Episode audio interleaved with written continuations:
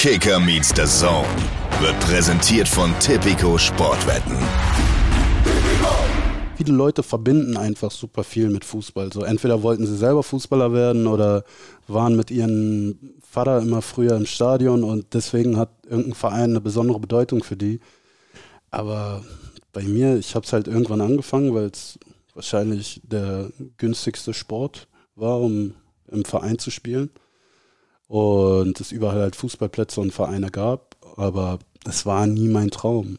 Und das ist halt hart für viele auch zu akzeptieren, so, Genau. mit denen ich in der ganzen Zeit gesprochen habe, weil es deren Traum ist und dann passt es nicht in ihre Realität. Warum jemand, der das eigentlich gar nicht wollte, so ausüben kann und die, die das, die alles dafür gegeben hätten, das nicht haben. Kicker meets the Zone, der Fußball-Podcast mit Alex Schlüter und Benny Zander.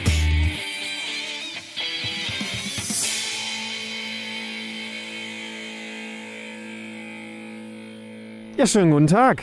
Hier ist der Podcast, in dem zwei Typen in große Städte reisen und die Zuhörer können live miterleben, ob sie das alles überleben. Hier sind Alex und Benny. Unsere heutige Ausgabe spielt in Berlin. Hauptbahnhof ist angesagt. Auch von mir einen wunderschönen guten Tag zur allerletzten Ausgabe Kicker Meets the Zone in diesem Jahr 2021. Wir stehen hier am Berliner Hauptbahnhof, überlegen noch, was wir uns gleich noch äh, hier in den Ranzen schieben und sind dann vor allem gleich verabredet mit Chinedu Ede. Denn wir machen heute natürlich hinten raus auch noch Spieltag. Wir gucken auf diese Hinrunde zurück. Wir werden mit Matthias Dersch sprechen.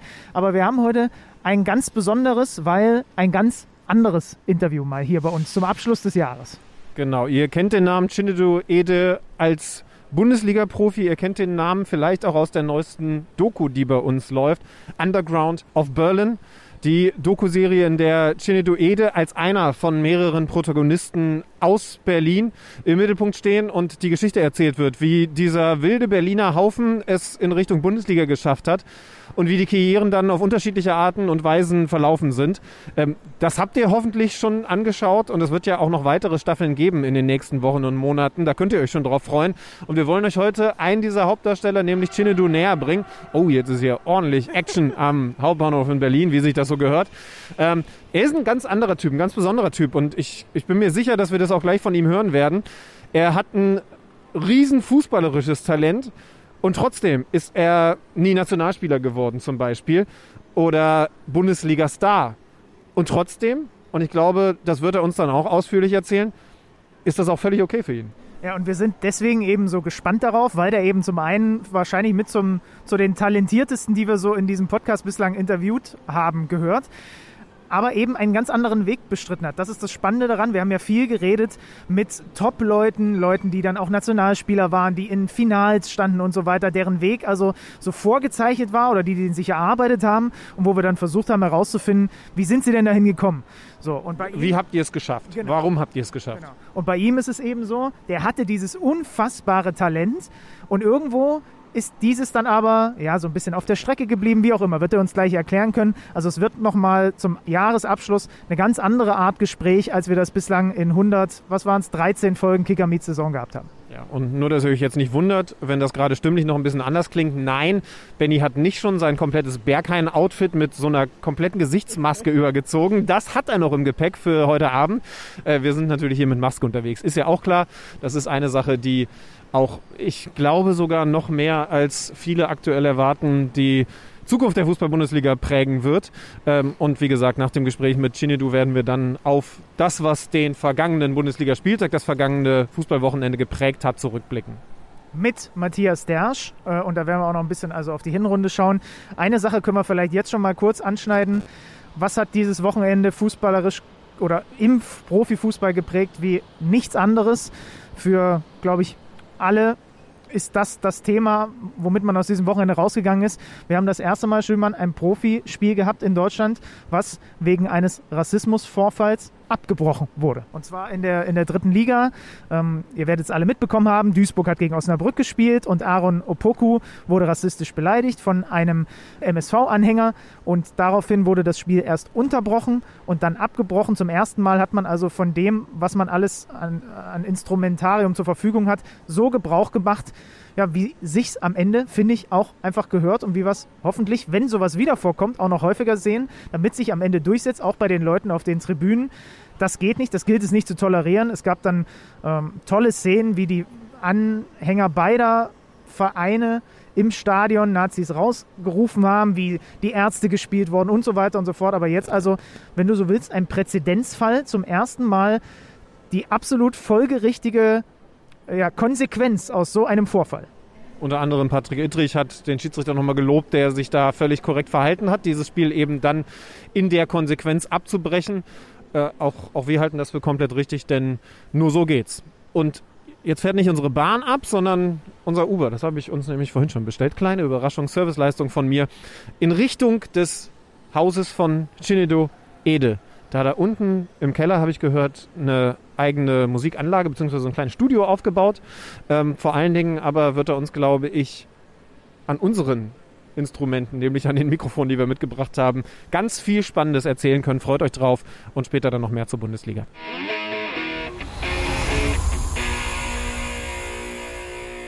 Liebe Leute, wir haben eine kleine Reise unternommen. Kleine Reise würden, glaube ich, Berliner sagen. Für so Dorflutscher wie uns war es eine halbe Weltreise von einem Stadtteil in Berlin zum anderen, aber sie hat sich definitiv gelohnt, denn wir sind hier gelandet bei unserem heutigen Gesprächspartner, bei Chinedu Ede. Chinedu, freut mich riesig, dass du mit dabei bist. Grüß dich. Hi, Guten freut Tag. mich auch. Guten Tag, guten Tag. Ich, ich habe mich auf unserer langen Reise hierher gefragt, ähm, was antwortet eigentlich so ein, so ein Ur-Berliner, wie man ja sagen kann, wie du, wenn, wenn er von so Leuten wie uns gefragt wird, wo kommst denn du her? Antwortet ihr Berliner dann einfach Berlin oder ist völlig klar, nee, ich muss schon erklären, aus welchem Stadtteil ich komme, weil das alles so unterschiedlich ist? Ja, also ich glaube, das ist der Unterschied von Berlin zu anderen Städten, dass, also wenn du Leute aus anderen Städten fragst, dann haben die quasi meist ein Zentrum. Ja. Aber Berlin, wirklich jeder Bezirk hat sein eigenes Zentrum nochmal. Klar, jeder kennt Potsdamer Platz, Kudamm etc. Aber im Endeffekt, ich glaube, die ersten 14 Jahre verlässt du nicht wirklich deinen Bezirk und wenn dann nur notgedrungen. Was ist der coolste Bezirk in Berlin? Wedding natürlich. Es ist, es ist und bleibt Wedding, ne? Nein, also ich glaube, es ist, also für mich einfach, weil ich äh, meine kompletten Kindheitserinnerungen da habe und damit verbinde. Und von daher, ich fühle mich da wohl. Der Großteil meiner Freunde lebt noch da, mein Vater lebt noch da. Also von daher, also auch obwohl ich jetzt in Rudo, also komplett woanders wohne so, aber ich glaube, ohne Kind wäre ich wieder Ja. in Wedding gezogen. Ja. Das ist übrigens dann schon ein ganz, ganz großer Kernbereich aus der, aus der Doku im Grunde. Ne? Also, also Wedding ist, ist ein Thema, das wir bei Underground of Berlin sehr, sehr viel wiedersehen können. Äh, Aber dann, dann lacht man wahrscheinlich auch, wenn man, wenn man jetzt äh, die Frage gestellt bekäme, was, was ist denn eigentlich so, so, so toll an Berlin, weil man das gar nicht so generalisieren kann, ne? Weil es als irgendwie wahrscheinlich für dich was ganz anderes ist, als für jemand anderen, der irgendwo ganz anders in Berlin wohnt und aufgewachsen ist. Man kann nicht wahrscheinlich so pauschal sagen, das ist jetzt das, weswegen Berlin irgendwie gut ist und man hier mal herkommen sollte. Berlin ist ja irgendwie äh, irgendwann cool geworden. Also für viele war es ja immer lange ein Drecksloch oder ist es immer noch. Ähm, aber ich weiß nicht, für die ganzen Touris und alle so, also es gibt einfach viel hier zu erleben und du kannst jeden Tag wirklich was starten und ich glaube, deswegen ist das überhaupt interessant. Ja, ich glaube, das ist wahrscheinlich dann das, das Spannende. Ich, ich gehöre ja auch dazu. Ich bin ja auch jemand, der Berlin immer noch nicht begriffen hat. Äh, Du so aber, du hast aber viel noch. Ich, ich habe vieles noch nicht begriffen, aber wahrscheinlich ist genau das das Geile in Berlin, dass man es halt nicht so schnell begreift. Also, also Aber Ich- Berlin, Berliner begreifen es selber nicht, glaube ich. Es ist ja auch immer so ein ständiger Wandel. Also Ja. zum Beispiel Wedding heute ist auch nicht mehr, wie er damals war. ja. Also es ist ja, also alles viel schön. Also ich finde es gut, dass es sich gewandelt hat. Also es ist definitiv schöner geworden, friedlicher und ihr werdet ganz viel von, von den Bildern, die ihr jetzt vielleicht gerade im Kopf habt, Wedding, wie gesagt, ganz großes Thema bei Underground of Berlin, wiedersehen und dann auch noch ein bisschen genauer beschrieben bekommen, denn wir haben es unseren Zuhörern gerade auf dem Wiki her schon gesagt, du bist einer der Protagonisten unserer neuen Doku auf The Zone. Damit können wir vielleicht zu Beginn mal einsteigen, weil mich ja auch immer sehr interessiert, wie du eigentlich oder wie Leute wie du unseren Laden so wahrnehmen. Marco Gundel, Matthias Veit waren die Menschen, mit denen du wahrscheinlich am meisten zu tun hattest. Die haben diese Doku produziert für uns, haben ganz, ganz viele Stunden an, an Arbeit, Schweiß, Fleiß und auch ganz viel Herz, kann ich sagen, reingesteckt. Ähm, äh, Daniel Herzog hat viele Interviews gemacht. Äh, Wie wirken die so, wenn man die kennenlernt? Das würde mich interessieren. Ich will nichts Falsches sagen. nein, nein, nein äh, die, waren, die waren cool, muss ich sagen. So jeder halt auf seine Art und Weise. Aber ich mag halt, wenn Menschen echt sind. Natürlich, ich bin dem Ganzen mit ein bisschen Skepsis begegnet. Ich glaube, zum ersten Drehtermin bin ich einfach nicht erschienen. Da waren die auch ein bisschen abgefuckt, glaube ich. Also meinte Ennis zumindest zu mir. Ich äh, habe ich nichts von gehört, aber ich könnte es mir auch vorstellen. Ja, ja. und ja, so generell Leuten aus den Medien, einfach aufgrund der Vorgeschichte begegne ich denen so mit ein bisschen Skepsis. Ich wusste nicht, was die vorhaben. Ich wusste nicht, wollen die uns am Ende vielleicht eher in die Pfanne hauen so oder ob das wirklich dann am Ende wirklich vorteilhaft für uns ausgelegt wird. Aber ich glaube, die haben so die Balance auf jeden Fall gefunden.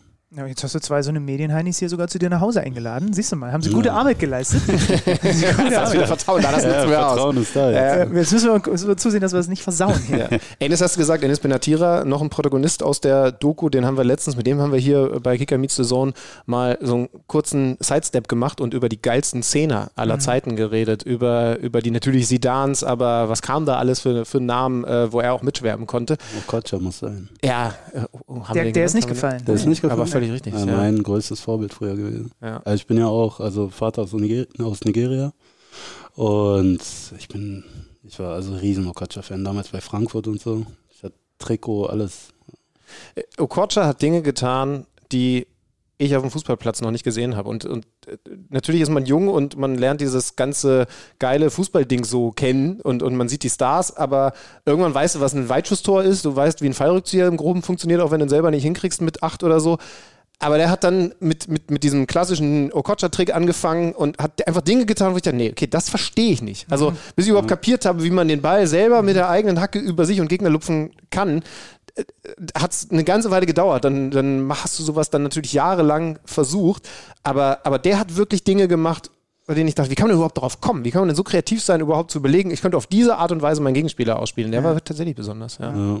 Das war bei mir so ein bisschen, weil ich aber auch noch ein bisschen jünger bin, war das eher dann so die Sidan-Ronaldinho-Phase. Die haben, die haben bei mir das Gehirn explodieren lassen, also gerade ja. Ronaldinho. Ja, aber das ist ja auch, was dann im Kopf bleibt. Also diese Leute, die einfach wirklich die Spaß vermitteln. Und aber ich, das finde ich halt auch ein bisschen traurig an den ganzen NLZs und sonst was. So mittlerweile ist ja schon mit neun, machen die teilweise Athletiktraining und sowas. Und der Spaß bleibt eigentlich auf der Strecke. Also es geht nur noch um Effektivität. Und ja, das haben so eine Leute halt, jetzt Brasilianer oder jetzt Okocha oder sonst was, so, die haben das halt voraus. Mhm. Ja, und da unterscheidest du dich dann auch von den Leuten, die man heutzutage dann sieht, die aus dem NLZ kommen, weil da bist du schon näher an, an den Leuten, die wir jetzt genannt haben, dran, weil, weil du in Wedding im Käfig im Grunde das Fußballspielen erlernt hast. Ja, also es war am Ende eine Mischung, obwohl natürlich damals zu unserer Zeit, das klingt so lange her, aber, aber da, da gab es da gab's das ja auch noch gar nicht, so dass du wirklich da von der U12 an irgendwelche, alle dasselbe System spielen müssen und alle irgendwie schon so einen Pulsgurt um, umgehangen bekommen und Sachen gemessen werden, wie viele Sprints die da in jedem Spiel gemacht haben. Also so, da, das war bei uns dann auch nicht so. Also wir waren da schon freier. Ich bin übrigens gespannt, weil ich glaube, jetzt ist es so beim DFB und so angekommen, dass dass man einerseits durch die Professionalisierung, nenne ich es jetzt mal, schon auch, auch Dinge vorangetrieben hat, aber halt Dinge verloren hat, nämlich genau sowas. Und ich bin gespannt, ob, ob der DFB es hinbekommt, das jetzt irgendwie wieder zurückzuholen. Weil ich weiß jetzt gar nicht, also du kannst ja nicht sagen, ähm, passt auf, Jungs, ihr kommt, wenn ihr jetzt im NLZ seid, dreimal die Woche zu uns und dann geht aber schön dreimal oder zweimal die Woche auf den Bolster. So, das, also weiß nicht, ob man solche Regeln machen kann. Das ist ja auch schon wieder Regeln, dann ist ja auch wieder doof. Also naja, das nicht. Aber ich denke, also ich bin voll bei allen Trainern, wenn die sagen so, ey, defensiv brauchen wir eine gemeinsame Struktur und an die muss sich jeder halten, damit jeder sich auch auf seinen Nebenmann verlassen kann, weil er einfach weiß, was als nächstes passiert. Aber ich finde es halt, also es ist halt, was ich dann auch gemerkt habe, so im Verlauf meiner Karriere, dass sie halt offensiv auch den Leuten ihre Kreativität nehmen wollen und halt sagen so, ey, du musst so laufen, du musst so spielen und dann macht es auch keinen Spaß mehr. Also mhm. dann fühlt es sich wirklich nur noch wie ein Beruf an, als wäre es ja irgendein Roboter, der irgendwie den Matchplan von irgendeinem Trainer umsetzt. Aber nicht mehr, ah, das macht keinen Spaß. Mhm. Komm, erklär uns mal, wie du zu dem Fußballer geworden bist, der du dann am Ende warst, weil du sitzt hier mit zwei äh, äh, Dorfjungs, die auf dem Bolzplatz groß geworden sind. Bei mir war der wirklich, konnte da hinspucken, aber ähm, erklär mal, äh, nimm uns mal mit rein in so einen Käfig, wie das in Berlin war, da zu spielen. Das war bestimmt nicht ganz so, es war bei uns auch nicht immer harmonisch, aber ich glaube, bei euch im Käfig, Käfig sah es vielleicht ein bisschen anders aus. Boah, also wie gesagt, für uns war das ja normal früher. Also es ist halt, im Endeffekt habe ich erst gemerkt, dass Leute das anders sehen, wenn ich halt mit 17, 18 auch mal mit anderen gesprochen habe. Aber es war schon so ein klarer Treffpunkt? Also, wie gesagt, also es gab ja auch in jedem Bezirk, dadurch, dass in Berlin ja mehr oder weniger, es gibt zwar viel Grün, aber es ist auch viel zugebaut, es gibt viele Hochhäuser und dann gibt es dort halt so auch äh, eine ganze Menge an Kindern, die dann sich dann treffen und dann unten im Hof oder sonst wo in so einem Käfig dann halt spielen. Und ja, und früher gab es ja auch noch nicht diese ganzen sozialen Medien oder dass du so viel, dass du Netflix oder sonst was hattest, wie es jetzt heute mit meinem Sohn ist. So, wenn er sich was angucken will, guckt er sich an. Wir mussten auf die richtige Uhrzeit warten. Mhm. Wir mussten von der Schule nach Hause rennen, damit ich irgendwie zu Basau Zora oder so gucken konnte. Oh, ja. da zu Basau Zora. und und sonst waren wir halt wirklich, also unser Leben hat sich ja dann wirklich auch draußen äh, abgespielt. Es war ja wirklich so, dass du zu Hause warst wirklich zu voll. Du hattest gar keinen Bock, zu Hause zu sein, sondern bist dann rausgegangen und hast dann wirklich einfach den Ranzen in die Ecke geworfen. Und dann habt ihr halt gespielt, von früh bis spät. Also Stimmt dass es so die Regel klassisch gab? Weil Benny hat recht, das, das kennen wir halt wirklich nicht. So, wer siegt, der bleibt. Und, ja. und, und, und, die Verlierermannschaft muss raus und wenn sie Pech haben, kommen sie dann erst in ein, zwei Stunden wieder dran, weil, weil dann doch so viel, äh, also zumindest oft genug dann so viele Leute Bock hatten zu spielen, dass man schauen muss, wer überhaupt auf dem Platz bleiben darf. Ja, absolut. Also jeder hat so quasi sein Team oder es wurde natürlich manchmal ist einer nicht gekommen, dann wurde das auch mehr oder weniger durchmischt. Also es war jetzt nicht so, wie ich es in der Doku auch einmal bei dem Freund von Ennis, wo der meinte, da war, saßen dann 20 andere Teams. Also so extrem war es bei mir in der Ecke nicht. Aber da waren halt vier, fünf Mannschaften. Ja. Und manchmal musstest du dann halt auch eine halbe Stunde warten, bis du wieder dran warst, wenn du verloren hast und dir den, das war das, was ich so krass so gerade aus den ersten Folgen so mitgenommen habe, einfach den, den Respekt der anderen erarbeitet man sich mit dem Ball. Ja, natürlich. Also bei uns war auch oft ein Tunnel mehr wert als ein Tor. Also, oder das, das sind so die Sachen, die, die so besonders für uns war. Oder irgendwem, keine Ahnung, mit irgendeiner neuen Finte, die du dir bei YouTube oder sonst was abgeguckt hast, so die da zu bringen, so dann feiern die Leute. Also die feiern dann eher, als wenn ihr da fünf Doppelpässe spielt und den Ball dann einfach reinschiebt. Mhm. Ja, und natürlich ist ein Satz hängen geblieben. Ich weiß nicht, ob du auf den jetzt schon hinaus wolltest. Äh, können wir vorwegnehmen, Kevin Prinz Boateng, äh, großer Star dann auch in, mit, die, mit dir gemeinsam später bei, bei Hertha der gesagt hat, ey, ich, ähm, ich hatte nicht vor jedem Respekt und ich habe mir nicht von jedem was sagen lassen, im Gegenteil, von nur wenigen, aber von einem habe ich mir was sagen lassen und das war Chinedu. Weil der halt spielen konnte. Ja, aber ich glaube, es ist auch eher auf die Jugend bezogen. Ne? Also ich bin ja, ich bin dann irgendwann auf meinem Talent hängen geblieben, während er sich beidfüßig weiterentwickelt hat, etc. Ähm, ja, aber ich kenne ihn ja seit der E-Jugend, also wirklich seit wir neun waren.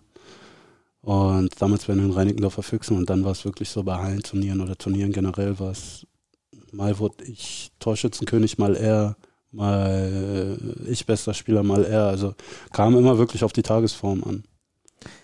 Es gab dann ähm, diese Momente, weil ich habe dann mal so ein bisschen reingeguckt, okay, erstes Bundesligaspiel, erste Saison von dir und dann habe ich mir mal so die Aufstellung von euch angeguckt. Dann gab es so Momente, da habt ihr als Hertha BSC gespielt mit so ein paar Veteranen, so ein paar Dardai zum Beispiel auf der 6 und so, aber die, im Grunde genommen die komplette Offensive habt ihr ge geschultert, weil Prinz in der Mitte, Ashkan Dejaga rechts, du links. Das war so dieses, dieses Mittelfeld äh, mit, mit einem Dada dahinter. Ich habe nur so ein paar Spielen. Ja, ich glaube, zwei, drei Spiele war das. Ne? Ja. ja, und das ist doch schon, also da habe ich mich gefragt,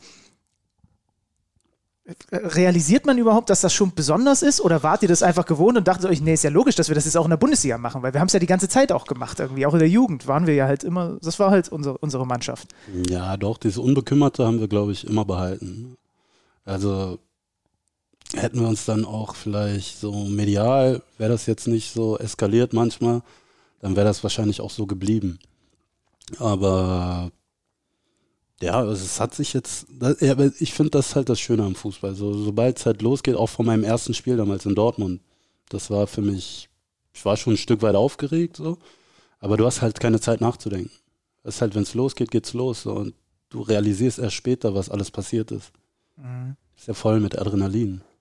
Und ähm, was natürlich damals so ganz, ganz rausstechend war, und irgendwie ist es auch heute noch rausstechend, ihr wart halt Berliner, die für Berlin gespielt haben. Äh, man hat ja fast, also ich weiß nicht, ich glaube nicht, dass bei der Hertha wahnsinnig viele gebürtige Berliner gerade irgendwie noch, äh, noch rumlaufen. Bei euch war das ja ganz anders. Ihr habt ja mit diesem jungen Kern einen Großteil des Kaders irgendwie dann auch bestückt, ne? Ja. Fehlt das der Hertha heute irgendwie so ein bisschen? Ich verfolge Fußball nicht mehr so sehr, muss mhm. ich ehrlich sagen. Ähm, ich weiß nicht, ob, ob das jetzt nochmal den ausschlaggebenden Punkt irgendwie, also ob das jetzt nochmal was Besonderes ausmachen würde. Aber natürlich für uns fühlt es sich anders an, wenn du von hier bist und deine Familie, Freunde im Stadion sind und mehr Leute sich das angucken so und du danach durch die Stadt läufst und weißt, du hast scheiße gespielt, als für jemand, der sagt, ey, so ich steck mir die paar Millionen an, ein und gehe dann eh nach Hause. Mhm. Jetzt kommt eine Frage, die ausführlich natürlich in der Doku beantwortet wird. Also wir haben es vorhin schon mal gesagt, zweite Staffel, dritte Staffel, können sich alle Zuschauer drauf freuen. Äh, da kommt noch ganz viel mehr. Aber vielleicht kannst du es schon mal in diesem Format hier anreißen bzw. beantworten. Der Prinz ist jetzt zurück bei der Hertha, spielt da noch. Ähm, andere aus der Doku haben auch noch eine längere Karriere gehabt. Du spielst nicht mehr in der Bundesliga. Warum? Äh, ich hatte ehrlich gesagt am Ende, also ich hatte ganz lange keine Lust mehr, sagen wir so. Äh, ich hatte auch einen ganz klaren Finanzplan, also mit meinem älteren Bruder damals halt für mich äh, ausgelegt, wo, wo ich mir einfach sicher war, so ich habe ich hab keine Lust mehr auf den Zirkus. Also es war für mich wirklich nur noch Geld verdienen, einfach nur das zu Ende bringen. Und dann wollte ich eigentlich am Ende auch nur noch so ein bisschen Work and Travel mit Fußball machen, sagen wir mal so. Ich war ja ganz zum Schluss dann auch in Thailand. Äh, wollte dann eigentlich noch nach Australien weiter und vielleicht, keine Ahnung, MLS, Neuseeland, irgendwie sowas machen. Aber mehr oder weniger jetzt der ausschlaggebende Punkt. Also ich hätte gern noch zwei, drei Jahre weitergespielt. Also einmal hat mein Körper jetzt auch nicht zwingend mitgemacht.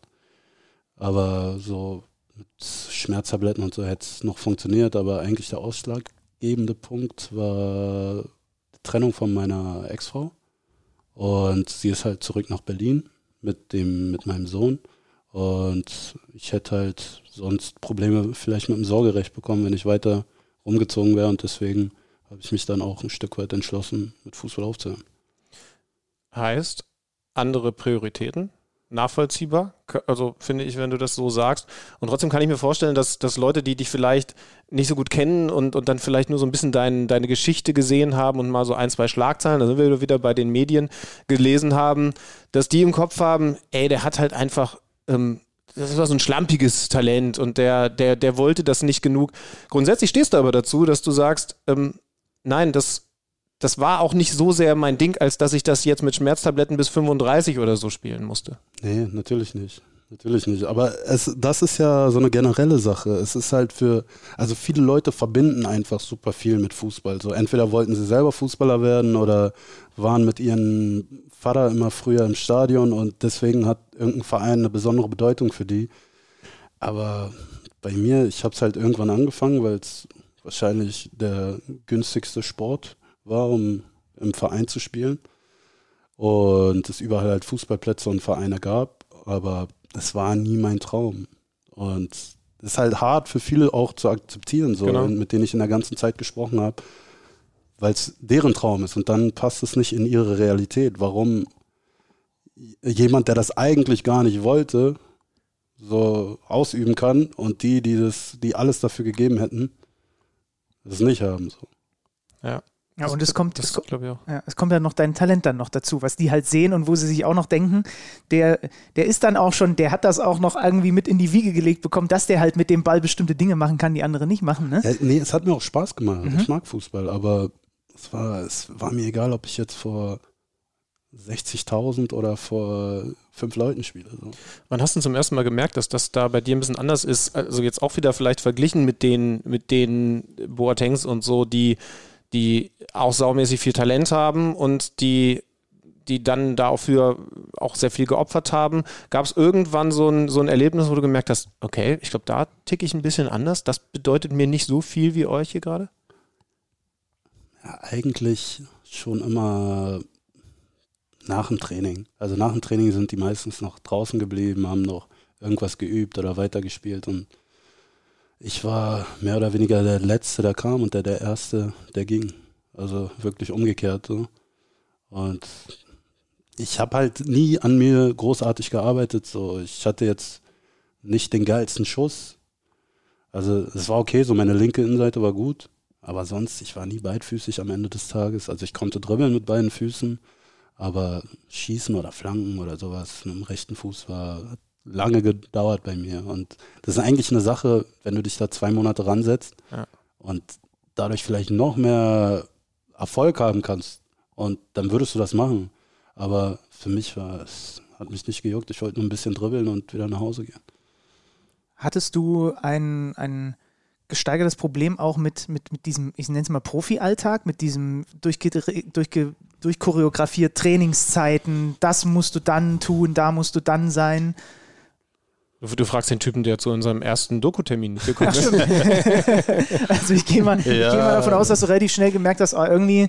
Nee, ich bin, also ich bin generell, generell glaube ich so, dass wenn du mich zu Sachen zwingen willst, mache ich es erst recht nicht. Oder mache ich dann das Gegenteil. Es ist, glaube ich, auch so ein Ego-Ding und ist auch nicht so geil, aber so bin ich irgendwie seit klein auf und manchmal muss man sich auch so akzeptieren, wie man ist. Und wahrscheinlich wäre ein Einzelsport besser für mich gewesen. Mhm. Weil dann bist du einfach für dieses, für, für diese, für, für, diese Art, wie, wie diese, wie Profifußball konzipiert ist. Aber mein Charakter passt absolut nicht. Nee. Einfach also, nicht gemacht, ne? Nee, irgendwann, am Anfang habe ich auch immer rebelliert, aber irgendwann habe ich so gelernt, einfach Ja zu sagen und dann am Ende doch zu machen, was ich will.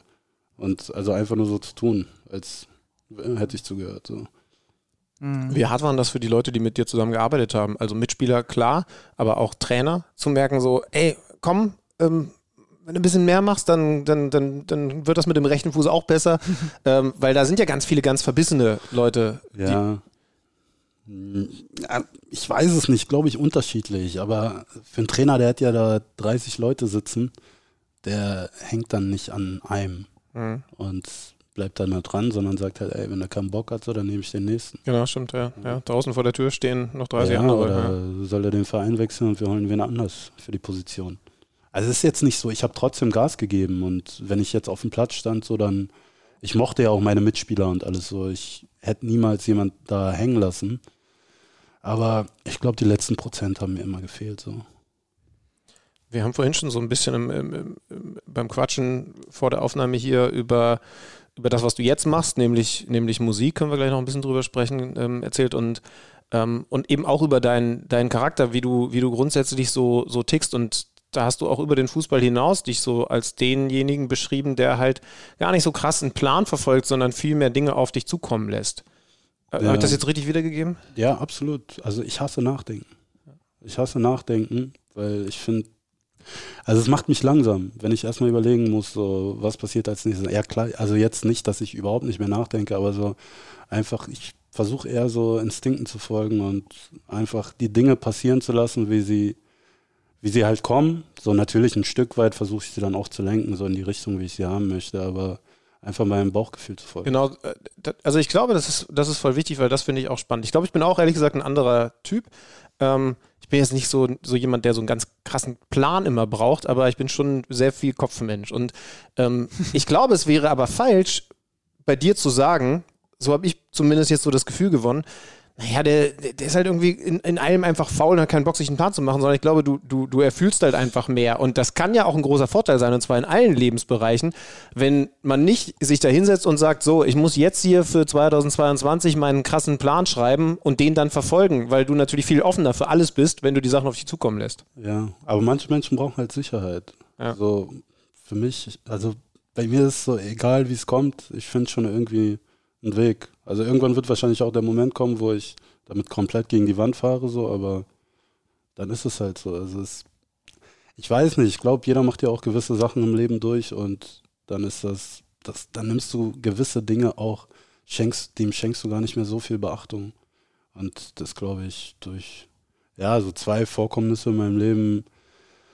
Ähm, einmal halt auch die Geburt meines Sohnes so, es haben sich Prioritäten ganz, ganz klar verschoben. Also auch jetzt jobtechnisch, was ich jetzt mache, so, da sind auch, manchmal sind Leute abgefuckt, so, aber die Woche, wo ich meinen Sohn habe, so, dann ist mir das auch scheißegal, ob irgendwer eine Abgabe hat und ich irgendwas jetzt fertig machen soll, wenn es in dem Moment nicht passt, dann, dann passt es nicht. Interessant. Was war der zweite Punkt, wenn ich kurz nachfragen darf? Äh, Tod, meine, Tod meiner Mutter damals. Aber ja, das war auf jeden Fall die ersten ein, zwei, ersten drei Jahre eher toxisch, so in der Art, wie ich damit umgegangen bin. Das war das war halt nicht, das war eher reaktiv als ursächlich dann in meiner Entscheidung. Du hast jetzt gesagt, eigentlich bist du nicht so der Planer, aber trotzdem fiel vorhin das Wort Finanzplan, finde ich ganz interessant, mit deinem großen Bruder zusammen. Das ist auf seinem Mist dann gewachsen? Ja, ja, ohne ihn. Also, also dadurch habe ich relativ früh schon in Sachen investiert. Okay. Ähm, aber also ich glaube auch ohne ihn könnte ich jetzt vielleicht noch fünf, sechs Jahre ein schönes Leben führen, aber dann wäre ich auch pleite. Mhm. Eine meiner Lieblingsszenen aus der Doku kommt, glaube ich, in der zweiten Staffel, darf ich schon mal spoilern, ähm, ist äh, aus deinem Privatfundus, glaube ich, ist dein Videomaterial, wie du äh, Frauen in der U-Bahn, ähm, ich, ich, will es nicht zu viel vorwegnehmen. ja, Spoiler nicht zu äh, nee, nee, aber du spielst denen äh, selbstgeschriebene Songs vor und fragst sie, ob ja. du sie dir mal Feedback geben können. Und ja. die Texte, ich sag mal, sie sind spannend. Vielleicht kommen sie irgendwann als Single raus. Genau, nicht Mehr verraten, verrate ich darüber das nicht. seht ihr dann in der zweiten Staffel. Aber man erkennt auf jeden Fall schon, ähm, dass, dass das deine äh, ja mindestens mal zweite große Leidenschaft, im Moment sicherlich so die prägende Leidenschaft ist, mal abgesehen von, von Familie, von deinem Sohn und so natürlich. Aber ja. äh, diese, diese Musik, war die dann schon immer parallel da ähm, oder, oder hat das danach dann erst an Gewicht zugenommen nach dem Fußball? Äh, ich komme eigentlich aus einer Musikerfamilie. Also meine Eltern waren in einer Band, mein Vater ist ein sehr, sehr guter Gitarrist und meine Mutter hat gesungen. Ah. Und die waren gemeinsam in einer Band und von daher hatten wir es eigentlich von klein auf, haben wir immer zu Hause so in irgendeiner Art halt Musik gemacht. Also mein jüngerer Bruder ist ja auch Musiker und relativ erfolgreicher Songwriter. Ja, kann man schon sagen, ne? Also ähm. und ja, aber von daher, aber ja, okay, was du jetzt in der Sendung ansprichst, ja, das ist ja mehr Comedy. Das ist ja, ja. mehr Comedy. Wobei das auch ganz typisch für dich ist, ne? Ja, ich nehme mich halt selber auch gar nicht ernst. Deswegen auch so, wenn Leute mir irgendwie auf den Sack gehen wollen oder mich irgendwie diffamieren wollen, so, ich diffamiere mich selbst. Also ich nehme weder mich noch anderes ernst. So. Ist manchmal schwierig, weil manchmal bräuchte man das schon und manchmal sollte ich dann auch auf andere eingehen, weil ihnen Sachen wichtig sind. Aber das ist nicht meine Stärke. Also wie gesagt, wir wollen nicht zu viel verraten, aber ich saß davor, habe mir das angeguckt und ja, man dachte, ist verwirrt. Dachte, ich dachte mir, ja, und, und, ich dachte mir in dem Moment so, oh Gott, es gibt kein Paralleluniversum, in dem ich mich das trauen würde. nee, ich habe auch kein Schamgefühl. Ja, das, äh, ich sag mal so, ich glaube nicht, dass du die Mädels danach ins Bett gekriegt hast. Oder vielleicht gerade drum, ich weiß es nicht. Das, ah, das können wir nicht auflösen. Das ist immer noch, immer noch Berlin. darfst du nicht unterschätzen. Das ist eine schöne Aussage. Das ist eine sehr schöne Aussage. Ähm, also heute habe ich richtig gehört, keine, kein regelmäßiges Bundesliga gucken mehr. Kein, nee. kein Fußball. Nee, eher selten. Eher selten. Selber einen Ball am Fuß ab und zu? Ich spiele in der Ü32 von Hertha. Also wir treffen uns eigentlich nur am Wochenende zum Spiel, aber wir haben auch Training, aber da kommt selten jemand. Ähm, aber auch Klassiker. hier mit Benny Köhler, Karim Benjamina, ah. äh, Sammy Alagui. Also, Gute Truppe. Ja, ja, also wir gewinnen in der Regel auch immer. Und geht's, ge geht's noch gut? Geht noch gut vom linken Fuß weg alles? Ersten 15 Minuten bin ich überragend. aber danach, danach bauen wir alle ein bisschen ab. Aber es reicht, das reicht. Das macht Spaß. Wie ist denn das? Ich meine, du warst jetzt ganz offensichtlich eh immer ein etwas anderer Typ auf dem Fußballplatz als, als so ganz verbissene Profis. Aber ich, ich würde mich trotzdem fragen, wie es dann bei den Spielen so ist, weil ich sag dir, ich ich, da unten in, in, in München, als ich da auch noch fester gewohnt habe, habe ich bei Unterföhring gespielt, wo unser Chef von, von The Zone, ähm, Michael Bracher, ich weiß nicht, ob du mit dem mal zu tun hattest, der hat im Endeffekt auch alle unsere Experten mit so einem Doppelvertrag ausgestattet. Du kannst Experte bei uns bei den Spielen werden, aber du musst dann auch bei Unterföhring spielen. Genau, und, die ganzen und so, Ex-Profis hat er alle abgecatcht. Ja, genau. Cleverer Move, cleverer Move. Und so, äh, und, und, und so ist das eine ganz gute Mannschaft geworden, die, die regelmäßig Spiele gewinnt, aber gegen eine Mannschaft halt immer verliert. Auch Ü32. Ich habe dann auch ab und zu mitgekickt, wenn ich dann mal die Zeit hatte. Gegen die Bayern verliert man. Ach so, ich dachte gegen 60. Nee, äh, 60 ist da nicht dabei. Habe ich zumindest so, noch nie okay. gespielt. Weil die Bayern nämlich auch, der, da ist dann so ein Copado oder so noch mit dabei. Also auch einfach echt gute Zocker. Und was ich immer wieder spannend finde, darauf wollte ich hinaus, wie krass verbissen die sind. Ich, ich, wenn ich da mal mitspiele, dann denke ich mir, ist doch jetzt einfach cool, mal ein bisschen zu zocken. Und so ein, also bei uns zum Beispiel Benny Laut oder so, was hat der mich schon angeschissen auf dem Fußballplatz? Weil das kriegt der nicht raus. So, ne? Also, also Nee, der netteste Mensch überhaupt. Aber, aber wenn es auf dem Fu- Fußballplatz geht und ich spiele ihm den Ball nicht sauber in den Fuß, dann scheißt er mich zusammen. Das würde er on air bei The Zone niemals tun. Ist es bei euch auch so? Ja, absolut. Auch ein Karim Benjamina, der kann nicht verlieren. Ja. Also selbst im Training, egal wo, der kann nicht verlieren. Also ich gehe da wirklich hin, ich habe Spaß und will nur ein bisschen dribbeln so. Aber da gibt's da gibt's auch genug, genug Patienten noch, die, die das trotzdem ernst nehmen. Aber ist auch schön. Also Ja. ich finde, am Ende macht's auch die Mischung. Und du brauchst von beiden was. So, weil es kommt natürlich immer auf die Phase an, die gerade dort irgendwie im Spiel oder generell so im Team ist. Ich glaube, das ist generell in der Mannschaft, brauchst du, du musst immer ausgewogen sein. als jemand, der jetzt nicht so krass vorausplant, aber der natürlich dann auf das zurückblicken kann, was passiert ist, bei dir eben dann eine Profikarriere, würdest du, würdest du es wieder genauso machen? Boah, ist eine schwierige Frage. Ähm, geldtechnisch absolut. Ah, weil nicht, es ist wirklich, man, das ist so leicht verdientes Geld, dieser Beruf. Also auch vom Zeitverhältnis und so, was man da wirklich jetzt investieren muss, also bis auf die Vorbereitung, die ist eklig.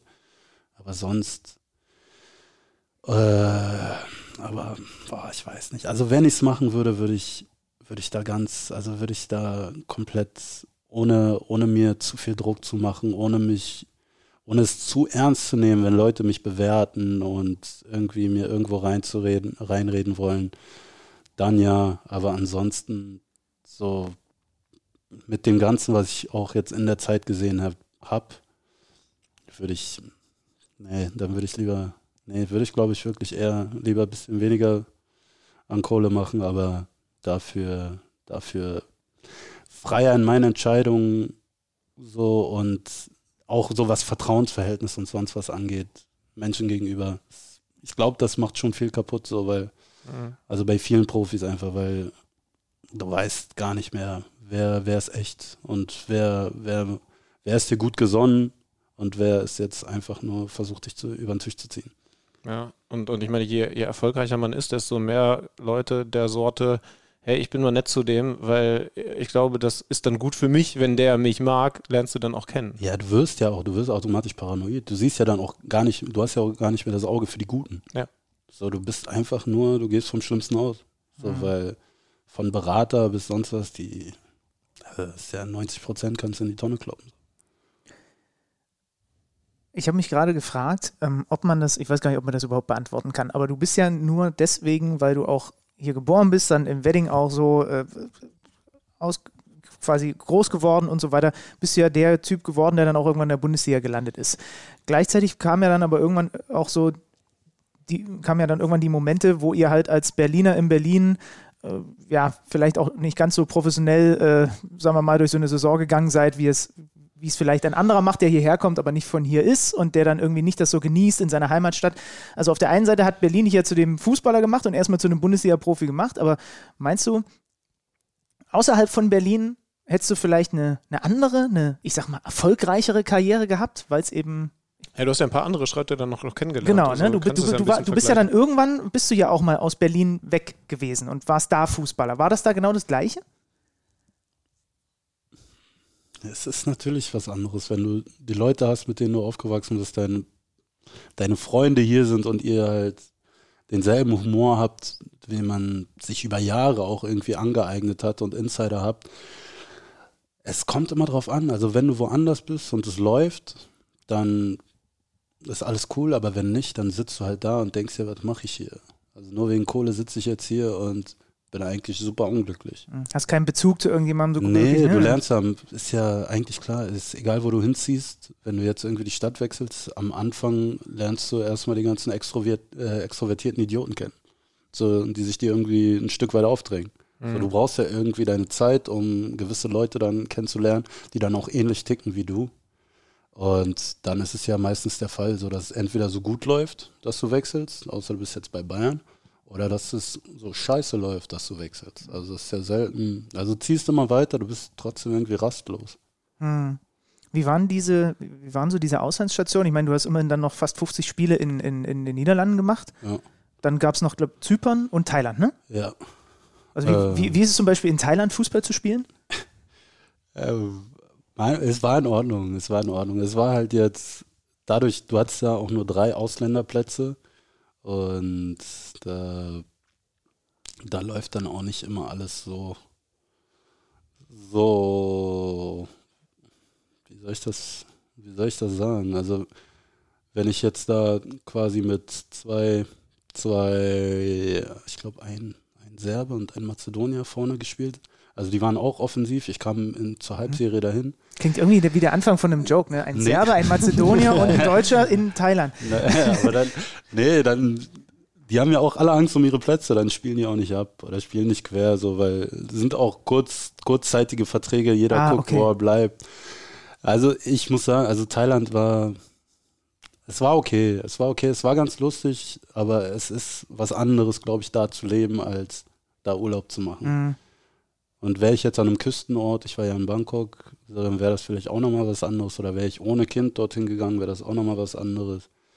Aber Zypern, also zum Beispiel Zypern mochte ich sehr. Mhm. Also Zypern war, Thailand war, es war auch so Reizüberflutung. Da war mir einfach zu viel los. Ich brauchte anderthalb Stunden zum Training und zwei Stunden zum, vom Training dann wieder zurück. Und auf Zypern war halt alles super entspannt. Mhm. Ja, also Zypern war wirklich. Ich mag auch, wenn es, wenn sich das Leben draußen abspielt. Allein wegen dem Wetter. Ich mag, wenn ich einfach Shorts und Latschen tragen kann. Gar nicht großartig überlegen muss, so, ey, was muss ich heute anziehen?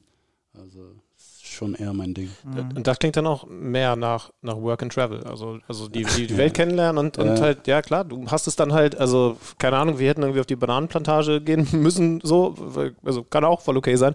Du hast halt dann da Fußball gespielt und, und Der extremste in dem Fall ist ja unser lieber Design-Experte Lutz Pfannstiel, ne?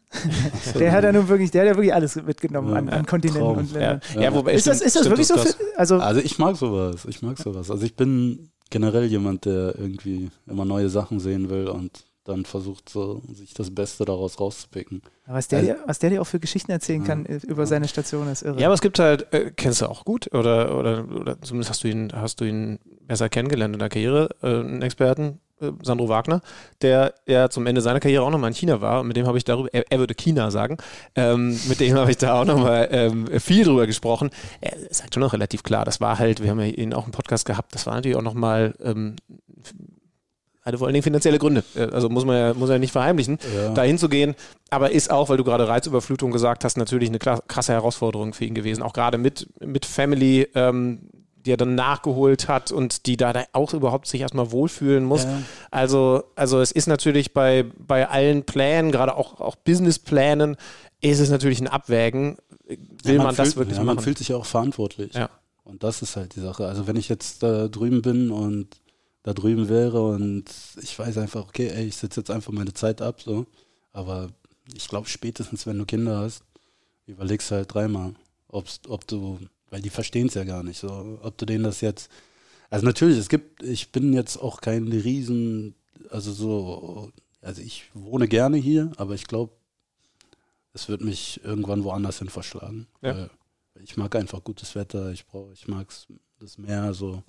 Und hätte ich jetzt wahrscheinlich kein Kind oder wäre ich noch zusammen mit meiner Ex, dann würde ich wahrscheinlich auch woanders wohnen jetzt. Mhm so, so schön dann Wedding ist, aber, aber auch in Wedding scheint nicht jeden Tag die Sonne. Das ist das Problem an Deutschland, dass es hier immer so kalt ist. Ich finde das so spannend. Ich meine, wir mögen das sowieso hier im Podcast, die, die Leute einfach besser kennenzulernen, als, als irgendwie so in so kurzen Interviews ähm, im Stadion. Und, und jetzt hat man, glaube ich, schon echt viel Eindruck bekommen von dir als jemand, der der das Leben grundsätzlich genießen will, ohne dass das heißen soll, dass, dass er nicht bereit ist, auch, auch Dinge ähm, anzupacken oder, oder, oder zu opfern. Ähm, aber irgendwie halt auch genau deswegen mit sich selbst im Reinen ist. Hast du überhaupt mal so Gedanken gehabt, wie, was hätte denn aus mir als Profi werden können, wenn ich so viel investiert hätte wie andere? Weil wenn, wenn jetzt ein, ein ja. Kevin Prince zum Beispiel sagt, der, der hatte mein, also er hatte mein Level, so, mhm. ähm, dann ist das ja erstmal eine Aussage. So, und, und du sagst dann ehrlich, ja, ich, ich wusste halt, das ist nicht so krass das Ding hier für mich, auch wenn ich gerne Fußball spiele wie für andere. Hast du die Frage mal gestellt, was, was aus dir geworden wäre, wenn du jetzt so wie Erling Holland ist im Moment so ein Prototyp, so, so besessen davon bist, dich zu verbessern ähm, und, und so viel investiert hättest? Nee, nicht wirklich.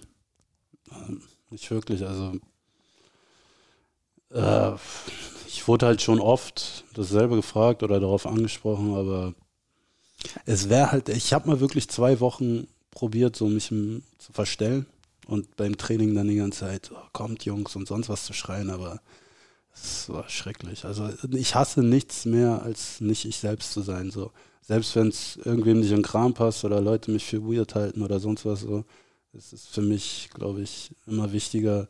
Also ich fühle mich sonst nicht wohl. Mhm. Und war das damals ein äußerer Impuls? Also hat dir jemand gesagt, das musst du jetzt mal machen oder ich, kam das aus dir selbst? Nee, ich wollte das probieren. Ich dachte, vielleicht, äh, vielleicht ist irgendwas unterbewusst bei mir, dass ich das einfach verdränge. So dass, oder ich habe Angst vor mehr Erfolg oder ich habe Angst vor irgendwas. Und ich habe es probiert, aber es war, es war schrecklich. Also ich glaube, jeder hat auch gemerkt, wie aufgesetzt das war. Und dann hast du irgendwie so den Pseudomotivator ja, gemacht? habe ich mal angefangen zu grätschen die ganze Zeit und so, also es war schrecklich. es hat absolut keinen Spaß. Da frage ich mich auch, was so Mitspieler gesagt haben, die dich schon lange kannten. Ja, Alter, was ist jetzt mit dem Typen los? Ich dachte, ich bin auf Pilze oder so, keine, keine Ahnung. ich weiß nicht.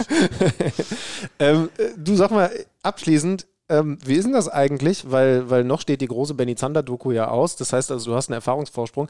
Wie ist denn das eigentlich, wenn man dann Interviews gegeben hat, wenn, wenn, wenn die verrückten Nasen von The Zone äh, immer mal wieder vorbeigekommen sind und man sieht dann so ein Produkt und man sieht sich da selber vor der Kamera? Ist es ein komisches Gefühl, weil ich meine, du kennst es als Bundesliga-Profi, aber da erzählst du jetzt hier so intensiv deine Geschichte.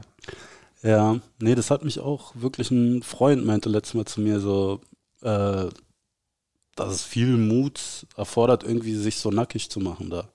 Und es wird ja noch, also ich kommt ja noch mehr Seelenstriptease rein, so in den nächsten Staffeln. Aber also ich habe das nicht. Also es, ich stehe eigentlich zu allem, was irgendwie je passiert ist.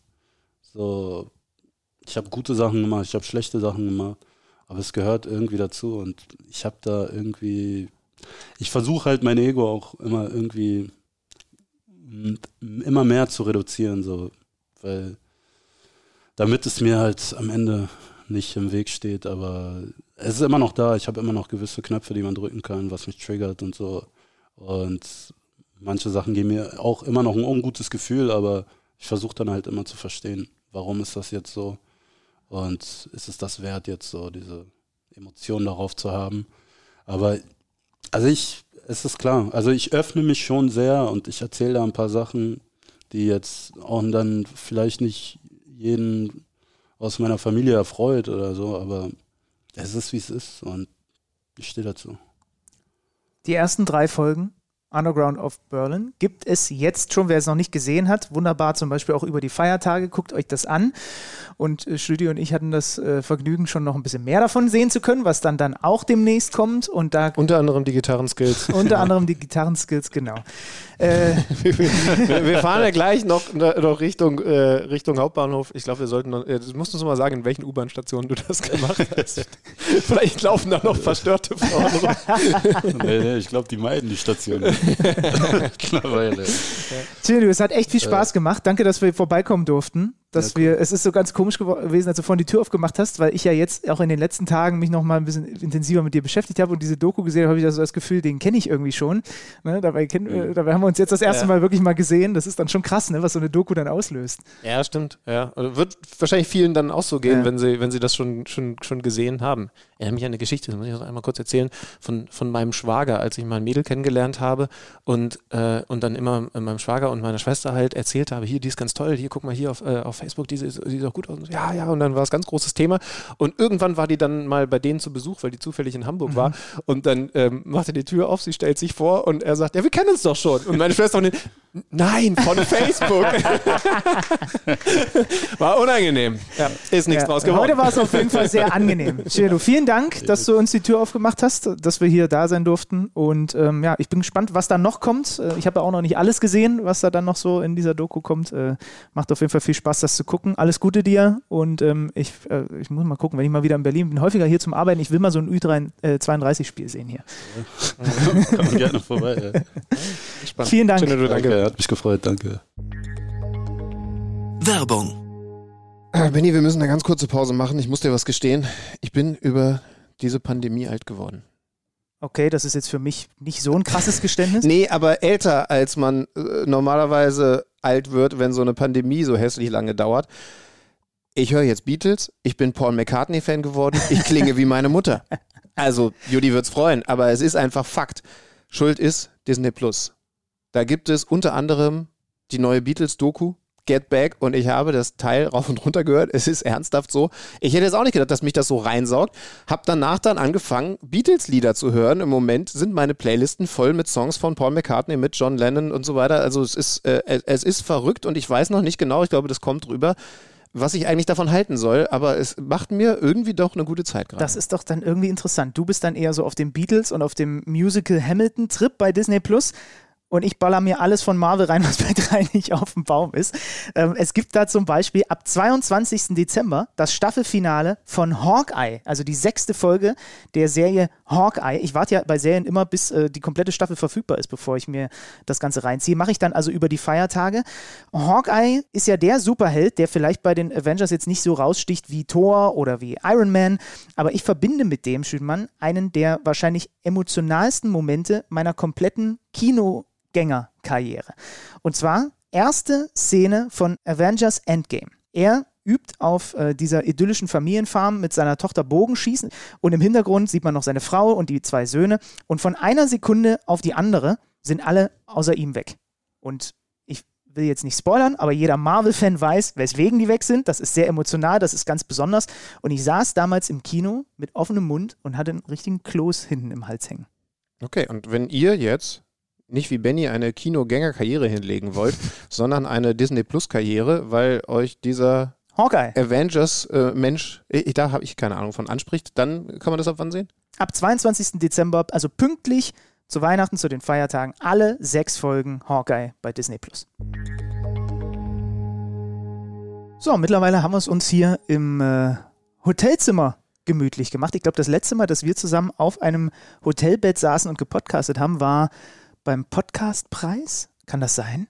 Oder haben wir das später auch nochmal irgendwann gemacht? Nee, als wir in, bei, als wir in Fra wann, wann wieder beim äh, Podcast? Pod, äh, beim äh, Deutschen Sportjournalistenpreis, den ich nur noch Podcastpreis nenne. Nee, aber als wir in Freiburg bei Christian Streich waren, Richtig. da hatten ja. wir das auch so. Ne? Übrigens auch eine Folge, wo wir eine, ein, nicht eine Review, aber eine Preview gemacht haben, auf die, auf die Saison geblickt haben. Ja, stimmt. Und, und äh, heute blicken wir zurück. Wir machen ähm, das also jetzt wie folgt. Ich würde sagen, wir gucken uns erstmal ein bisschen die Spiele an und Mhm. dann nachher so ein großes Fazit zu ziehen. BVB dann auch noch mit reingemischt mit Matthias Dersch. Das wäre Genau, jetzt mein das, ist Vorschlag. dann, das ne? ist dann der Review-Teil über die komplette Hinrunde, aber klar, es gab ja noch Spiele, die wir zu besprechen haben. Machen wir es traditionell, fangen chronologisch beim Freitagsspiel an. Es war der Auftritt des mittlerweile sehr, sehr klaren Tabellenführers im eigenen Stadion gegen den VfL Wolfsburg. Die Bayern gewinnen das Ding am Ende sehr, sehr deutlich. 4-0. Siebte Pflichtspielpleite in Folge für den VfL Wolfsburg. Meine Frage an dich, weil das ist ja jetzt etwas, woran sich VfL-Fans, ich glaube auch Florian Kofeld klammert. Glaubst du, dass diese in Anführungsstrichen komplette Wintervorbereitung, die ja nicht lang ist, ne, weil das geht ja relativ schnell im Januar weiter, dass das eine signifikante Verbesserung tatsächlich mit sich bringen wird, weil es ist ja gar nicht so krass viel Zeit, die er jetzt hat, mit der Mannschaft an eigenen Ideen zu arbeiten. Es ist deutlich besser als diese englischen Wochen mit Champions League Spielen und so weiter, das ist mir schon klar. Aber ich Ja, Im Endeffekt aber auch wieder nur eine gute Trainingswoche. Ne? Ein bisschen mehr. Ich glaube, sie fangen vor, äh, das, äh, das wurde ja verkündet, sie fangen, glaube ich, vor dem Jahreswechsel schon an, Mhm. finden sich wieder zusammen, aber, aber wenn du dann mal rechnest, also vieles nicht. Ja, genau. Also insofern ist es nicht ganz viel. Ich habe das Bedürfnis, noch eine Sache loszuwerden. Ähm, zum Thema VfL Wolfsburg, weil wir jetzt immer wieder gehört haben, auch von Jörg Schmatke, das, was Florian Kofeld da im Moment mit der Mannschaft abliefert, das ist nicht seine Schuld. Er hat die Mannschaft ja so vorgefunden. Das ist immer wieder Kritik an Marc von Bommel, muss man ja so klar benennen. Man muss aber eben dann auch im nächsten Schritt sagen, den Trainer, den man entlassen hat, dafür zu zerstören und zu sagen, all die Niederlagen, die jetzt danach gekommen sind, die haben auch noch mit ihm zu tun, die lassen einen selber nicht in dem guten Licht stehen, wenn man den Trainer selber irgendwann mal verpflichtet hat.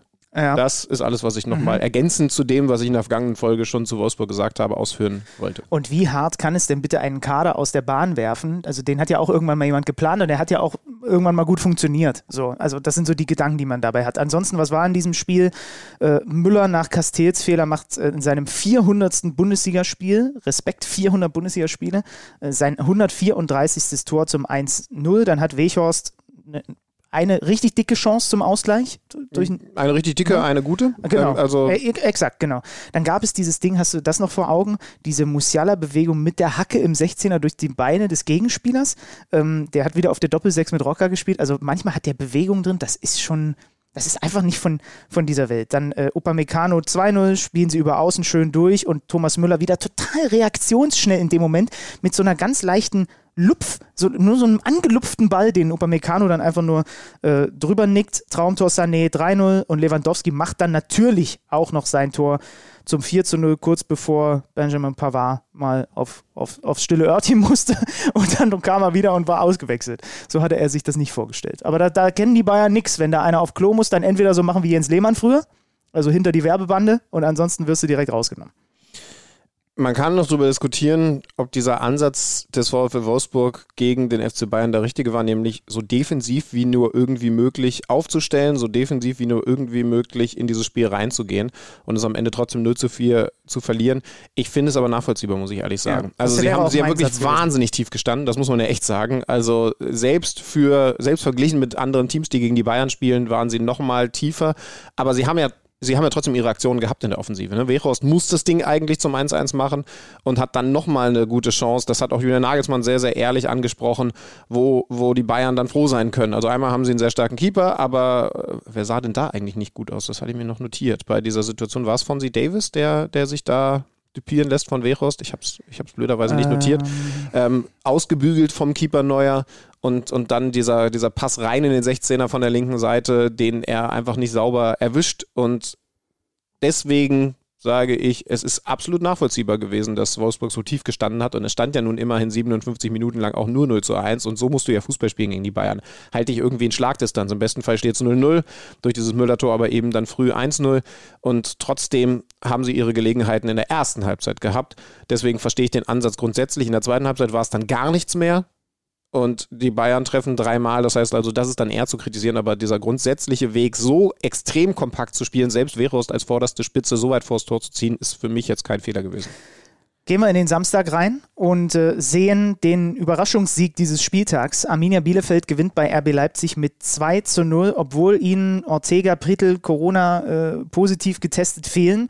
Äh, bei den Leipzigern geht das Spiel denkbar schlecht los, weil Emil Forsberg ganz früh in der Partie ohne Ballkontakt und ohne Einfluss des Gegners sich verletzt ausgewechselt werden muss, jetzt auch bis in den Januar, weit in den Januar rein ja. Äh, wohl fehlen wird. Und ansonsten hat sich RB extrem schwer getan. Wir können es ja mal aus Bielefelder Sicht machen, bevor wir dann gleich äh, Domenico Tedesco hören. Also für die Bielefelder ist das natürlich zum einen so gewesen, dass man ihnen echt angemerkt hat, auch im, im weiteren Ver im, im Verlauf dieses Spiels, oh, die reagieren auf unseren Druck und auf, auf, auf wie wir sie bearbeiten und beackern. Ne? Du hattest so den Eindruck, von Minute zu Minute merkten die mehr, oh, die sind aber richtig genervt davon, dass wir denen hier auf den Füßen stehen und so weiter. Ne? Dann läuft der Spielverlauf natürlich für sie auch optimal, äh, gnadenlos ausgekontert. Äh, Serra, ich glaube, das war die erste wirkliche Chance, die, die die Bielefelder hatten, macht sein erstes Bundesligator, war dann auch ganz, ganz emotional, ne? als er dann ausgewechselt wurde. Ähm, dann gibt es die rote Karte für Fabi Klos, von gelb auf rot hochgestuft, trifft voll den, so leicht über Knöchel. Ja. Unglücklich aus seiner Sicht, weil, er, weil der Ball noch in der Nähe ist, aber unglücklich heißt nicht, dass es nicht trotzdem eine rote ist. Ne? Ja, bin, bin auch voll dabei. Und dann aber halt, ja, wenig RB und dann äh, gibt es diesen Ballverlust von äh, Aidara, den Bielefeld zum 2-0 nutzt. Okugawa Also trifft. kurze Zeit nur nach dem Platzverweis. Das ist das Kuriose. Also erstmal Fabi Klos ist, das ist ebenfalls kurios, so ein bisschen was wie der Verlierer bei Bielefeld, obwohl sie ansonsten gerade nur als Gewinnermannschaft zu bezeichnen sind in den jüngsten Tagen. Äh, er kam wieder nur von der Bank zum zweiten Mal in Folge und bekommt diese rote Karte.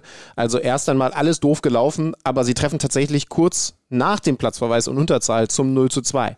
Das spricht nicht gerade für Leipzig, das spricht dann natürlich auch nicht für den Trainer. Aber hey, das Schöne an Domenico Tedesco ist, wir können ihn hier jetzt regelmäßig hören.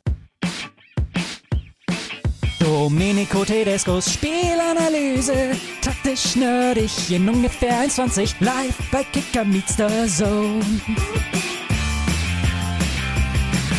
Wir sind natürlich sehr enttäuscht. Ich glaube, dass wir nicht die Anzahl an, an Torchancen äh, spielen konnten wie in Augsburg. Ähm, waren heute grundsätzlich im, im letzten Drittel sehr, sehr schlampig, haben ja zu schnell gespielt, direkt gespielt, wo du vielleicht auch mal mit zwei, drei Kontakten erstmal einen Ball, einen Ball festmachen musst.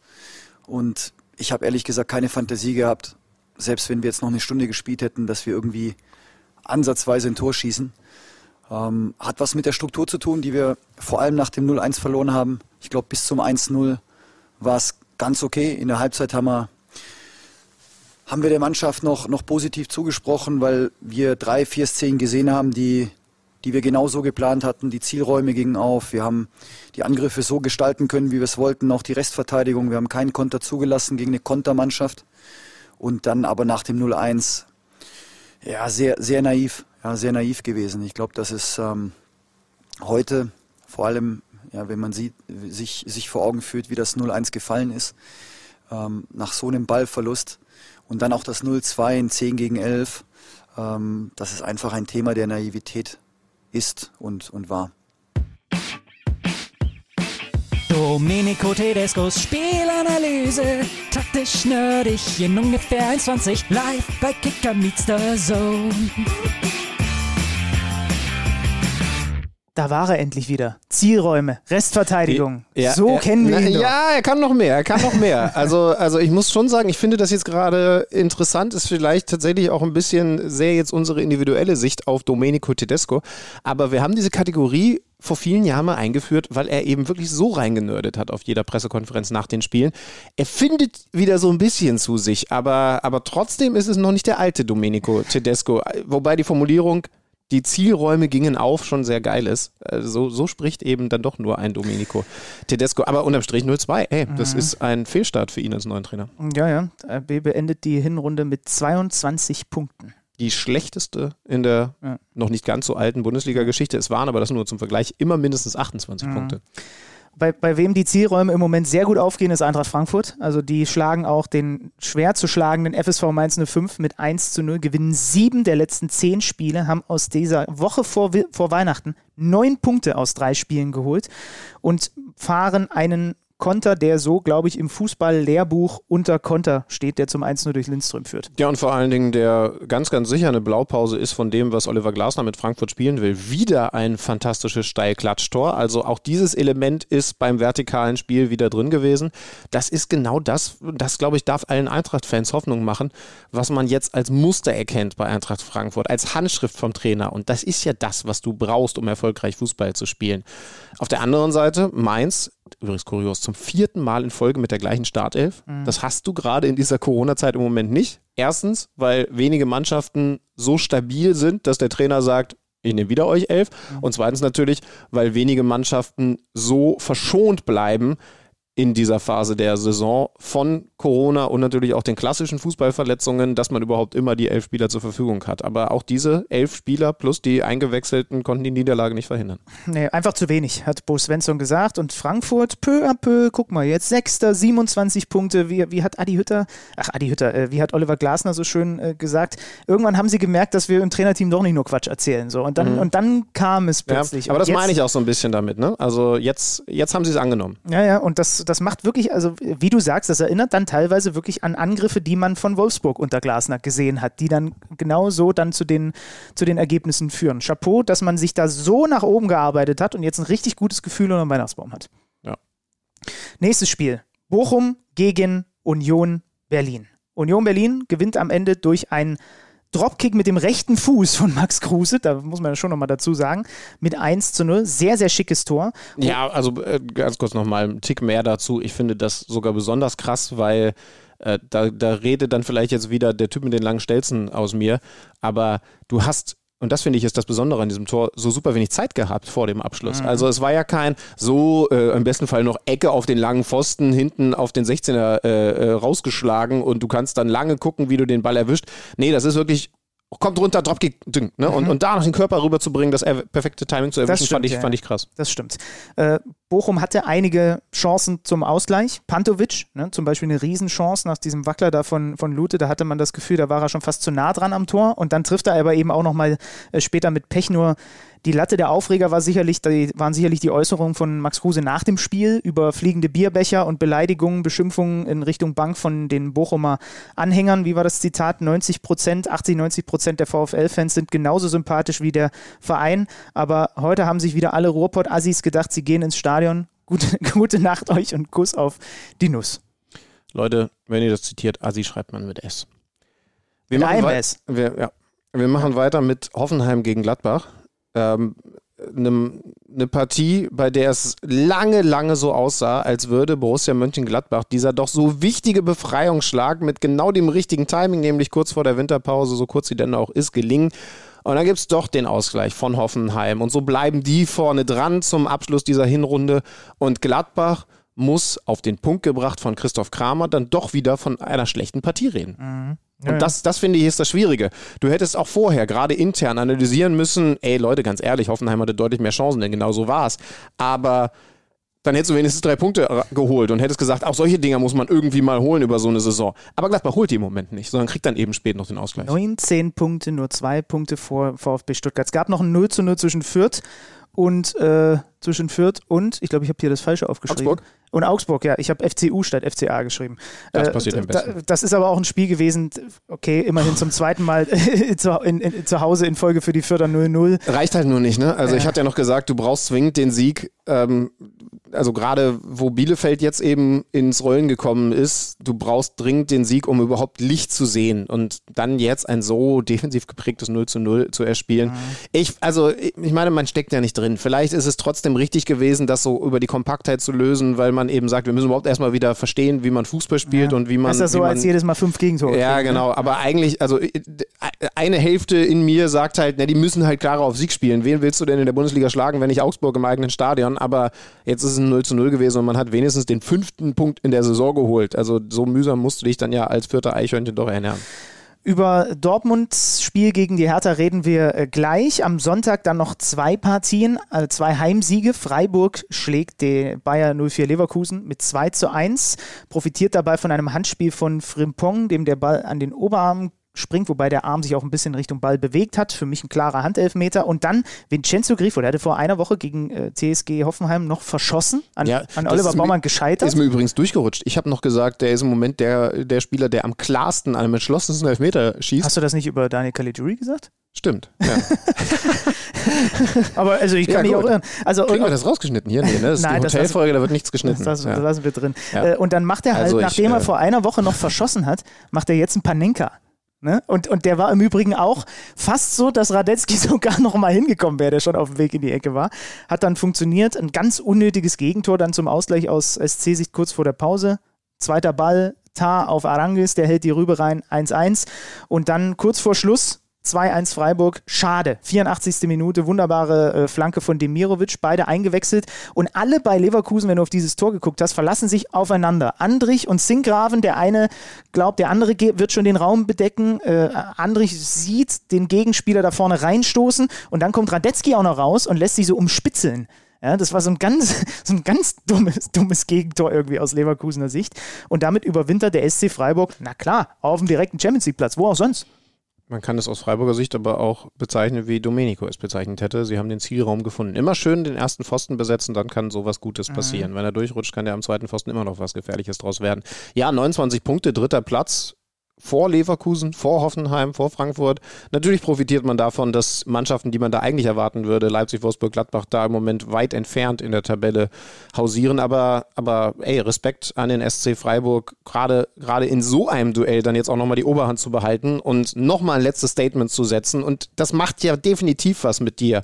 Im Guten, nämlich auf der Freiburger Seite wie im Schlechten, auf der Leverkusener Seite jetzt diese, diese zwei Wochen zumindest Denk- oder Spielpause und darum Denkzeit zu haben, ja, wir, wir haben dieses Top-Duell da vorne, das war ja das Top-Duell dieses Spieltages, verloren. Ähnliches gilt auch für die Partie Köln gegen Stuttgart. Auch da haben wir eine Seite, die jetzt mit ganz vielen tollen Emotionen reingeht und ich durfte es live, musste es live miterleben, weil ich gestern im Stadion in Köln war. Bei Stuttgart ist natürlich das Gegenteil der Fall. Es war eigentlich ein klassisches 0 zu 0 Spiel. Ja, die zweite Hälfte, da hast du, hast du, sind deine Gedanken auch mal kurz abgeschweift, oder? Sei ehrlich. Ich bin Profi, ich war natürlich immer voll Ja, dran. ja. Ich, ich, sag dir, ich sag dir eine Sache, also man muss schon sagen, man hat dann bei beiden Mannschaften gemerkt, deswegen kam dieser Siegtreffer für Köln kurz vor Schluss auch so überraschend. Das war alles kräftezehrend in den letzten Wochen. Und dann ist es vielleicht jetzt auch mal okay, 0 zu 0 zu spielen. Und für beide Mannschaften, glaube ich, wäre es auch okay gewesen. Aber dann kommt da eben noch ein Anthony Modest, wobei man muss es vollständig sagen, dann kommt erstmal ein Kingsley Schindler, der wieder eingewechselt von der rechten Seite flankt, wie schon unter der Woche mehrfach gesehen gegen Wolfsburg, auch da dann äh, unter anderem zum Siegtreffer durch Modest. Und auf ähnliche, ich würde sagen, nochmal schönere Art und Weise nickt der ein, das ist der klassische Modest-Kopfball, der diese drei Punkte für den ersten FC Köln bringt. Kontakt zum Stürmer aufnehmen, sich dann aber lösen und sogar ein, zwei Schritte zurück machen. Und trotzdem, und das ist das brutal Starke an Anthony Modest Kopfball, den Ball noch mit einem Speed in die Ja, Ecke das zu setzen, dass der Torhüter wirklich nichts machen kann. Ich kapier's physisch nicht. Ich denke mal, es wird viel mit wahrscheinlich, ernsthaft jetzt, sehr schnell twitchender Nackenmuskulatur Twitchend? zu tun haben. Ja, es gibt ja die Fast-Twitch-Muskulatur und die Okay. Slow-Twitch-Muskulatur, von der ich voll bin. Äh, Und, und nur so kann ich es mir erklären, dass der bei Rückwärtsbewegung trotzdem noch so viel Druck in einen Kopfball wie den da bekommt. Äh, übrigens, man muss noch einen Tick mehr zu dem Spiel sagen. Köln hat sich dadurch verdient, dass sie in der zweiten Halbzeit Veränderungen vorgenommen haben und Wechsel vorgenommen haben, unter anderem einen Schindler von der Bank gebracht haben, ähm, die, die was Positives bewirkt haben. Bei Stuttgart muss man sagen, ist das ausgeblieben von der Bank. Und das, das musste dann auch Pellegrino Materazzo nach dem Spiel ehrlich anerkennen. Da hat dann so ein, so ein zusätzlicher Punch, so ein zweiter Gang gefehlt durch die Wechsel. Bei Köln, da muss man auch Steffen Baumgart dann mal loben, ob er jetzt der große Taktiker ist. Das mag man ja jetzt vielleicht diskutieren. Er ist definitiv ja einer, der es über die emotionale Komponente macht, was man- allein in seinem persönlichen Verhältnis zu Anthony Modest und, und dieser, dieser Erweckung des Mittelstürmers er erkennt. Aber er bringt eine Veränderung rein nach 55 Minuten, 55 Minuten Dreierwechsel, der unter anderem zur Folge hatte, dass Jonas Hector von der linken Verteidigerseite auf die 6 geht, weil, hat Steffen Baumgart mir nach dem Spiel erklärt, er eben gesehen hat, in der Zentrale, da hatten wir Löcher, da hatten wir nicht den Zugriff. Das heißt, und das finde ich dann schon ganz geil taktisch. Wir packen da unseren besten Spieler hin. Also ausgeklammert Anthony Modest, sondern äh, eben Jonas Hector. Und auf einmal kriegt Köln dieses Spiel in den Griff und hat eine Phase so ab Minute 50 bis dann nach dem Sech mit dem taktischen Wechsel dann so bis so Minute 75 würde ich sagen, wo man schon sagt, oh, jetzt können sie aber 1 in Führung gehen. Von Stuttgart kam offensiv gar nichts mehr. Dann flacht das Spiel nochmal ab und sie verdienen sich das dann später nochmal mit dem Treffer, beziehungsweise sie haben es sich vorher verdient und machen dann den Treffer spät. Köln überwintert auf der 8. 16. ist der VfB Stuttgart, also der Relegationsrang. Ein Spiel fehlt noch und da nur mal schnell, weil wir dann gleich da äh, in natürlich ja, die Dortmunder Themen mit äh, Matthias Dersch einsteigen wollen, den Spielverlauf zu diesem ganz, ganz wichtigen 3 zu 2 Heimsieg von Hertha BSC. Ein Bonussieg, den sie einfahren mit 21 Punkten, jetzt Tabellenmittelfeld.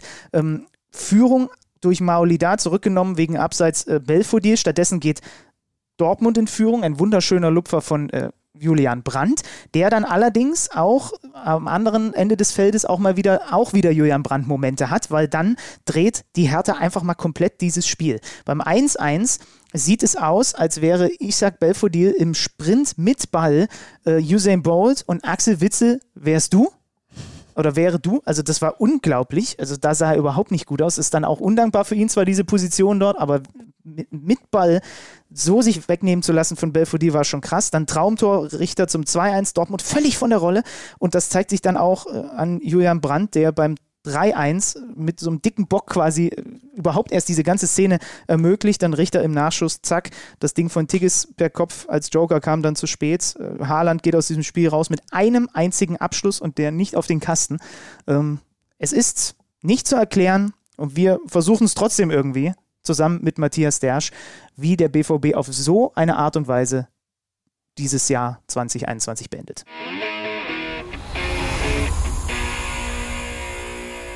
Eine ganz wichtige Kernkompetenz von uns Podcastern ist die Dreistigkeit. Die Dreistigkeit auf Tagespläne, auf Freizeit, auf Urlaub und so weiter von Menschen, ja, auf gut Deutsch gesagt, zu scheißen und sie dazu, dazu zu nötigen, für unsere Aufzeichnung zur Verfügung zu stehen. Und da machen wir selbst vor dem heiligen Gral der deutschen Sportberichterstattung, der Kicker-Ranglistenkonferenz, nicht Halt. Denn da haben wir ihn gerade virtuell am Kragen herausgezerrt und hier in dieses Gespräch hineinbuxiert. Matthias Dersch, guten Tag. Guten Ttag. War natürlich jetzt reichlich frech von euch, mich da rauszuziehen. Ne? Andererseits, wenn jetzt Leserbriefe kommen, weil da irgendjemand mit irgendeiner Einstufung nicht zufrieden ist oder ein Spieler kommt und sagt, ja, wie kann das denn sein, dass ich da nicht auftauche oder dass ich so schlecht bewertet bin oder wie auch immer, kann ich immer sagen, ja, da kann ich gar nichts zu sagen, da war ich gerade beim Podcast.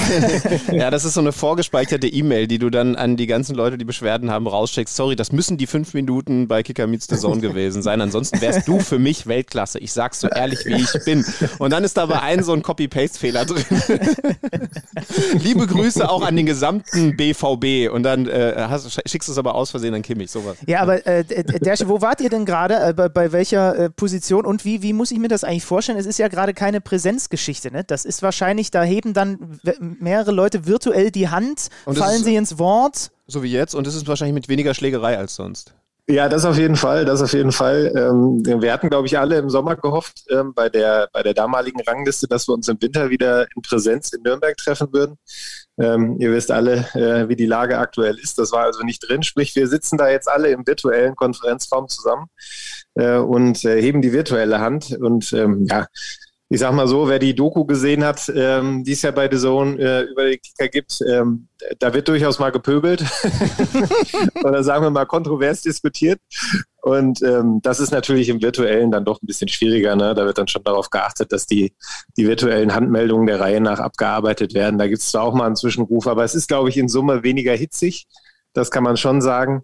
Ähm, und ich glaube, wir sehen uns weiterhin alle nach dem Tag, an dem wir dann wieder zusammen äh, sitzen können in der Badstraße und äh, man sich sieht und äh, man auch mal zwischenrufen kann. Und äh, ist eigentlich der Diskussion immer sehr förderlich, aber ich finde, wir machen das äh, bis hierhin eigentlich ganz gut im virtuellen Raum, äh, kriegen das ganz gut hin, ist relativ gesittet, wir kommen immer mit der Zeit hin, haben trotzdem, glaube ich, nicht das Gefühl, dass wir irgendwelche Diskussionen abwürgen. Also ähm, das geht schon so. Da haben wir uns ja alle in den letzten Monaten, äh, fast schon Jahren dran gewöhnt, und, dass das funktioniert mittlerweile. Und, und die Abstimmung für die einzelnen Spieler, die, die funktioniert tatsächlich dann mit Handheben. Also irgendwann sagt dann der Chef so, jetzt hat jeder mal ein Argument gebracht und jetzt wird bitte gesagt, wer ist dafür, Davy Selke, Weltklasse, dann äh, und dann habt ihr diesen Handhoch-Button oder eben nicht. Oder, oder, oder wie entscheidet sich das am Ende? Kannst du eventuell dann auch noch sagen, sorry, ich hatte einfach nur den Knopf nicht gefunden, ansonsten hätte ich dich natürlich Weltklasse. Versteht man mich? Nein, Matthias, du musst dein Mikro aufmachen.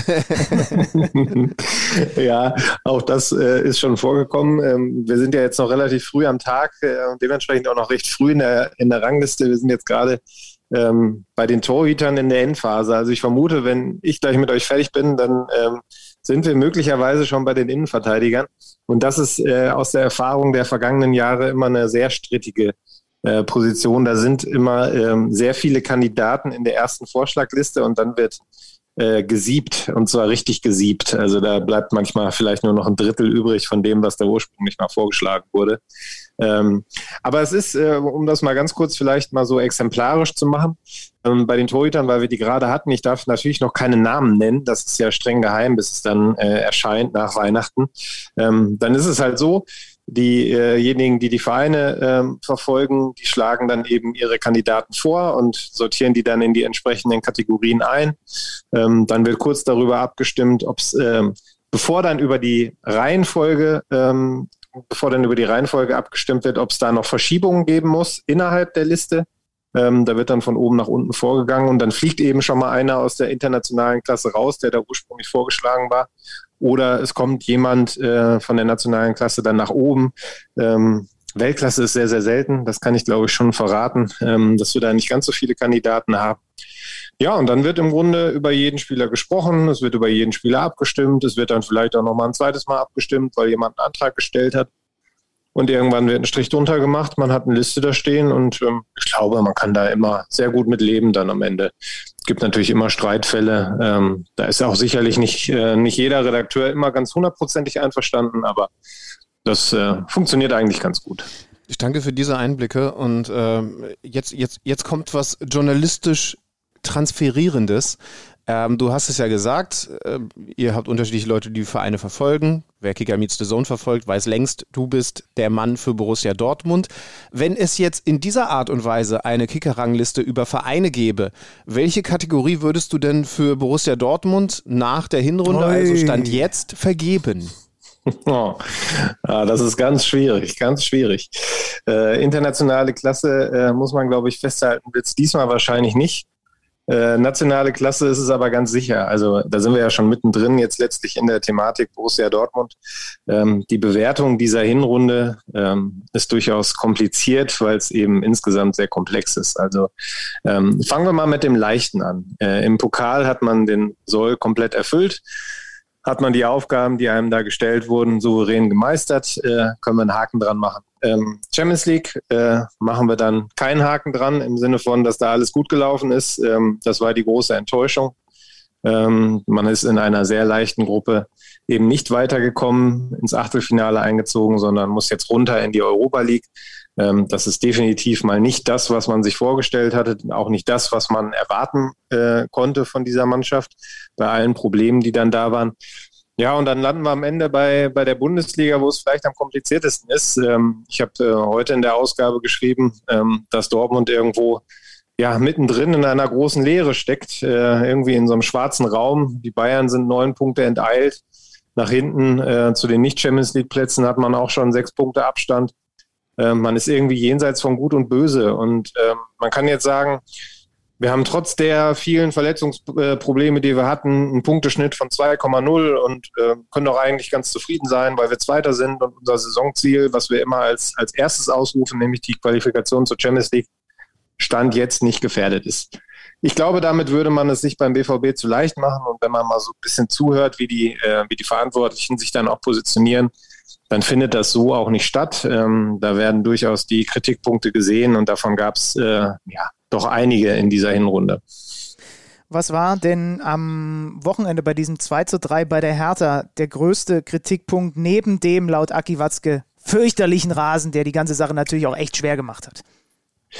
Ja, klar. Ich meine, Rasen ist immer so eine Thematik, äh, aber da müssen beide drauf spielen. Deshalb lassen wir das mal außen vor. Ähm, viel problematischer aus Dortmunder Sicht waren die 25 Minuten nach dem Seitenwechsel.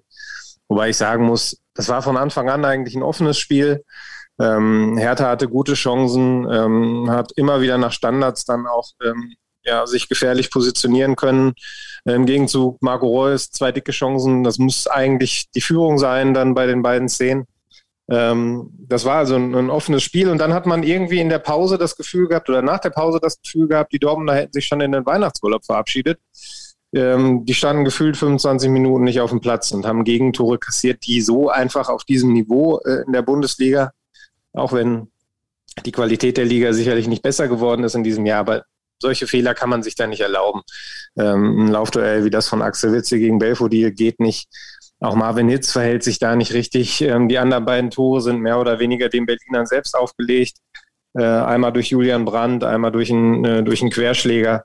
Ähm, das äh, ja, waren, waren mal wieder, muss man sagen, ähm, individuelle Aussetzer. Ähm, aber auch in einer, in, einem, in einer kollektiven Schwächephase. Also ähm, es war nicht so, dass die völlig aus dem Nichts gefallen wären, diese Tore.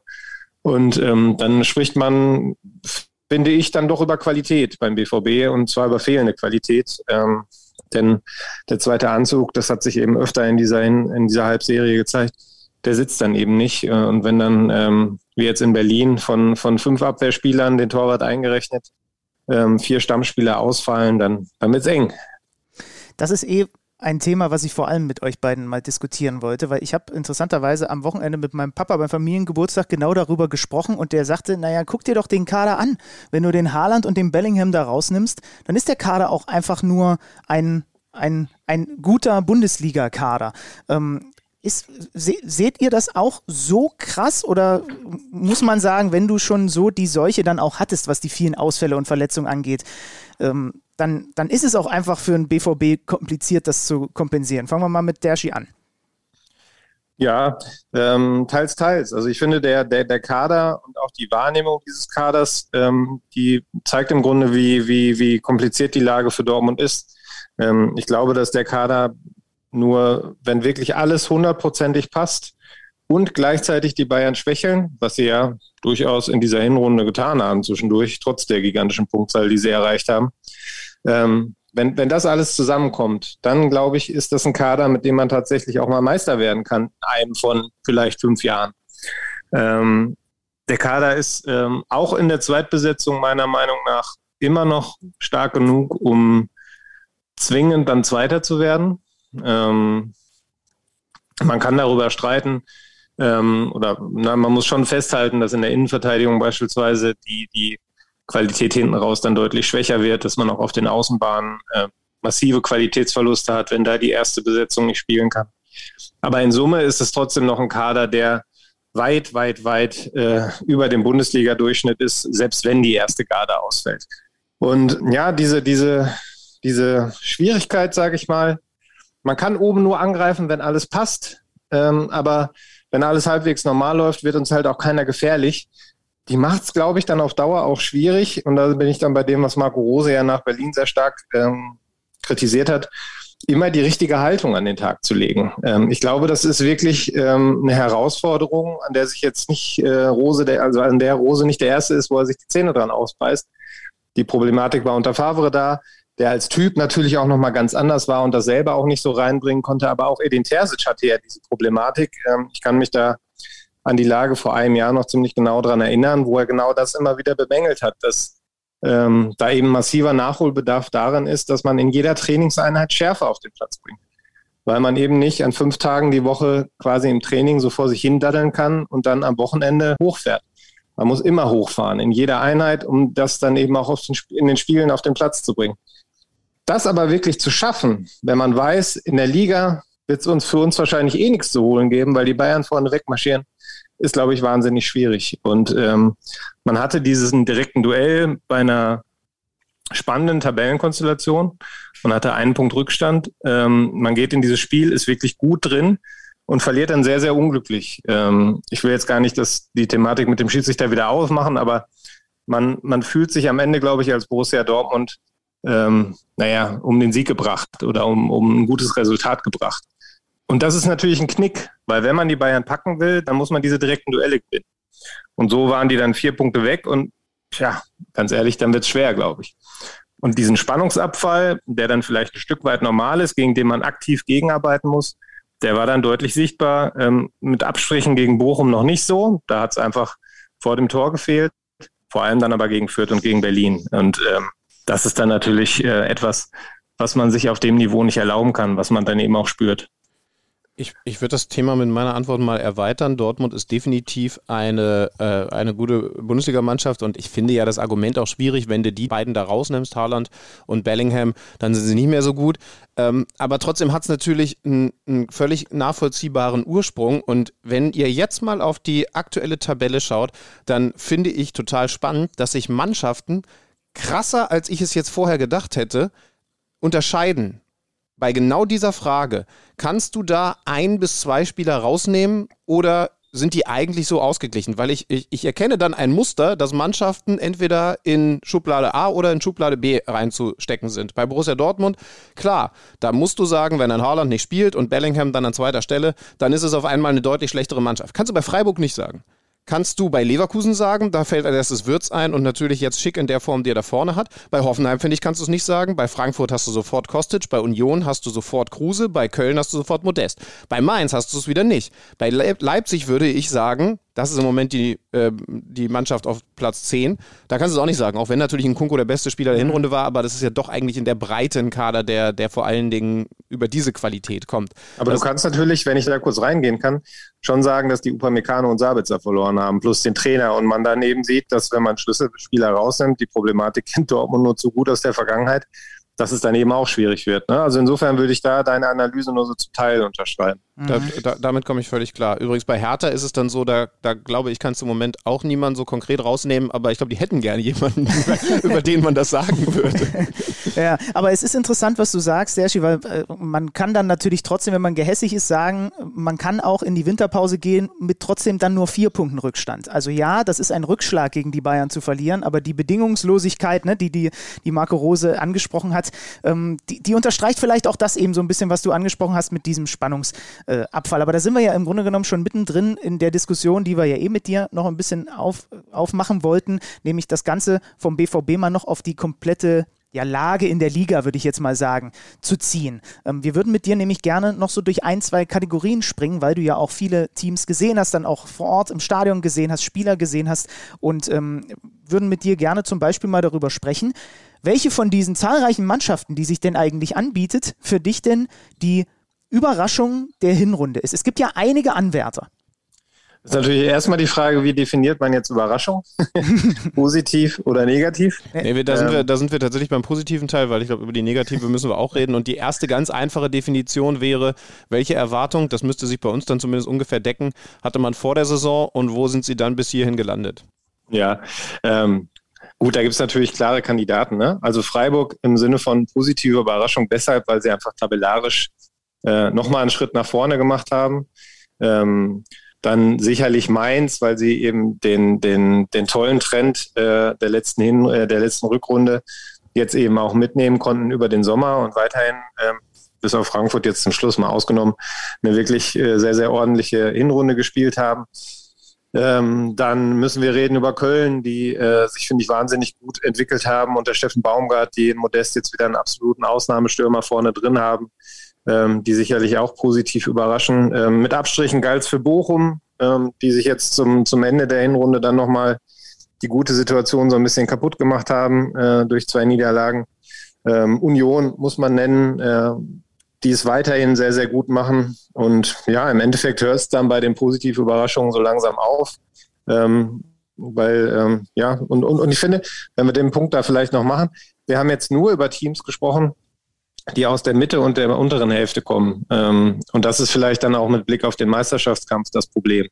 Ähm, die Freiburger, glaube ich, vermutet niemand ernsthaft im Titelrennen. Ähm, da würde man andere Teams sehen oder von denen würde man sich vielleicht wünschen, dass die mal eine positive Überraschung schaffen ja. und vielleicht von ihrem natürlichen Anspruch auf Platz drei oder vier dann wirklich mal so eine Saison spielen, dass sie auch mal Erster werden können. Und diese Überraschungen sind ausgeblieben. Und, und welche nehmen wir jetzt am Ende? Weil ich sage euch ganz ehrlich, ich lege jetzt fest, dass wir uns hier auf eine Überraschung äh, einigen. Und äh, die, die offensichtliche ist Freiburg, aber mein Bauchgefühl sagt Köln, weil Köln für mich, für mich mausetot nach der vergangenen Saison war und ja zuletzt auch sowieso. Und ja, Steffen Baumgart hat da ein bisschen Euphorie entfacht, aber dann hast du dir vor der Saison den Kader angeguckt und dachtest dir, naja, zaubern kann er auch nicht. Jetzt sind die Achter. Ja, das, also Köln finde ich gut. Äh, ich finde interessant, dass ihr beide meine Überraschung und der ein oder andere Hörer wird sich schon denken, bislang noch nicht genannt hat, habt, denn, denn meine ist Hoffenheim. Hm, ja, äh, also weil, weil, weil, weil bei Hoffenheim, ich meine, ich, ich habe mich ja irgendwie sowieso auf diese komische Art und Weise so ein bisschen zum Fan dieser Mannschaft entwickelt, weil, weil ich halt weil sehe, dass da komisch bist. Weil ich, weil ich komisch bin. Vielleicht ist man, wenn man in Wolfsburg auf, äh, aufwächst, solchen Teams auch irgendwie von, von Grund auf ein bisschen positiver äh, eingestellt. Ähm, aber aber ich, äh, also ich, ich will nur ein, zwei Sachen dazu sagen. Auch eine Mannschaft, die in der, in der vergangenen Saison, also im besten Fall als graue Maus zu bezeichnen war, wenn nicht sogar, wir müssen nach unten gucken, die jetzt auf der 5 steht, die mit den schönsten Fußball für mich spielt, die eine klare spielerische Idee erkennen lässt. Und klar, Freiburg ist nochmal zwei Plätze drüber, aber die haben auch nur einen Punkt mehr als Hoffenheim. Und übrigens, Hoffenheim hatte auch Verletzungsprobleme. Ne? Also es ist jetzt keine Mannschaft, die da glatt durchgegangen ist. Ich meine, welche ist das schon? Ja. Aber, aber deswegen ist es bei mir tatsächlich weil Freiburg eigentlich, also eigentlich müsstest du da Freiburg so gut wie in jeder Saison ganz, ganz oben haben, aber weil Freiburg da in so gut wie jeder Saison äh, weit vorne ist, weil du immer weißt, die machen aus ihrem Potenzial dann noch sehr, sehr viel, ist es ja irgendwie schon fast keine Überraschung mehr, so gemein das ist. Und deswegen hat mich Hoffenheim deutlich mehr überrascht und ich hätte dann erst dahinter Köln. Hoffenheim vergangene Saison am Ende Elfter, 43 Punkte. Da sind sie jetzt nur, jetzt muss ich wieder rechnen, um Gottes Willen, 15 Punkte von entfernt, von ihrem letzten Jahr. Also die sind unter Höhnes natürlich auf jeden Fall auch, da muss man sagen, nicht das verflixte, sondern das gute zweite Jahr. Ne? Der hat im Grunde um ein Jahr sich auch erstmal in die Bundesliga rangetastet als Coach und jetzt funktioniert das alles wirklich gut. Ich sag trotzdem, komm, wir einigen uns jetzt. Worauf einigen wir uns? Derschi. Dann, dann, dann ja, muss der ich, ich, ich wäre für Köln. Ich wäre Okay. für Köln. Und Ja. zwar bei Hoffenheim. Ich habe sie deshalb gerade nicht genannt, weil ich sie letzte Saison eher als Enttäuschung verbucht hatte. Und ich finde eher, dass sie jetzt, gerade angesichts auch der, der Schwächen von, von Wolfsburg und Leipzig, eher im Soll liegen. Ähm, Ja, deshalb das hatte ich sie gut. bei der Überraschung nicht genannt. Das ist gut, das ist gut. Darauf, also dann einigen wir uns jetzt auf Köln, einfach auch, weil wir Kollege Schlüter damit überstimmt haben. Kommen zur Enttäuschung. Und da gibt es ja jetzt auch wieder unterschiedliche Ansätze.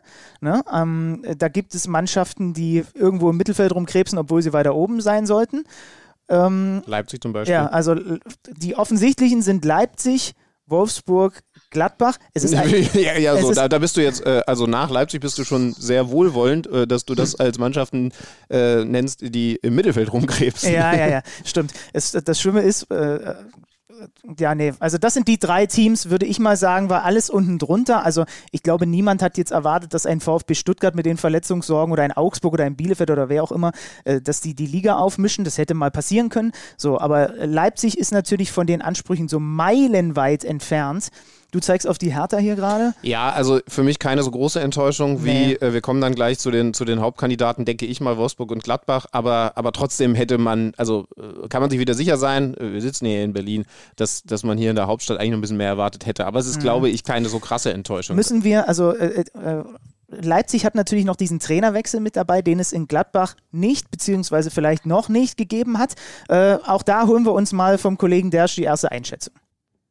Ja, äh, für mich ganz klar die größte Enttäuschung ähm, Leipzig, weil äh, äh, gehen wir mal ein halbes Jahr zurück, ähm, kurz vor dem Pokalfinale gegen Dortmund. Ähm, Gab es da schon sehr selbstbewusste Töne und so die Attitüde, wir sind jetzt bald die neue Nummer zwei, wir haben uns jetzt über Jahre hier oben festgesetzt und jetzt wollen wir auch den ersten Titel holen und ähm, Dortmund schlagen und dann sind wir hier die Nummer zwei.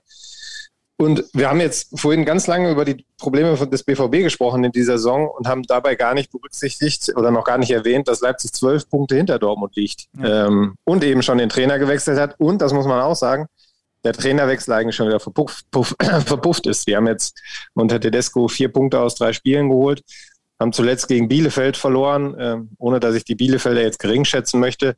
Das ist ein Spiel, was, was Leipzig eigentlich mit dem Anspruch, den sie haben, auch mit der Mannschaft, die sie haben, ähm, ja, das, das ist ein Spiel, das müssen sie gewinnen.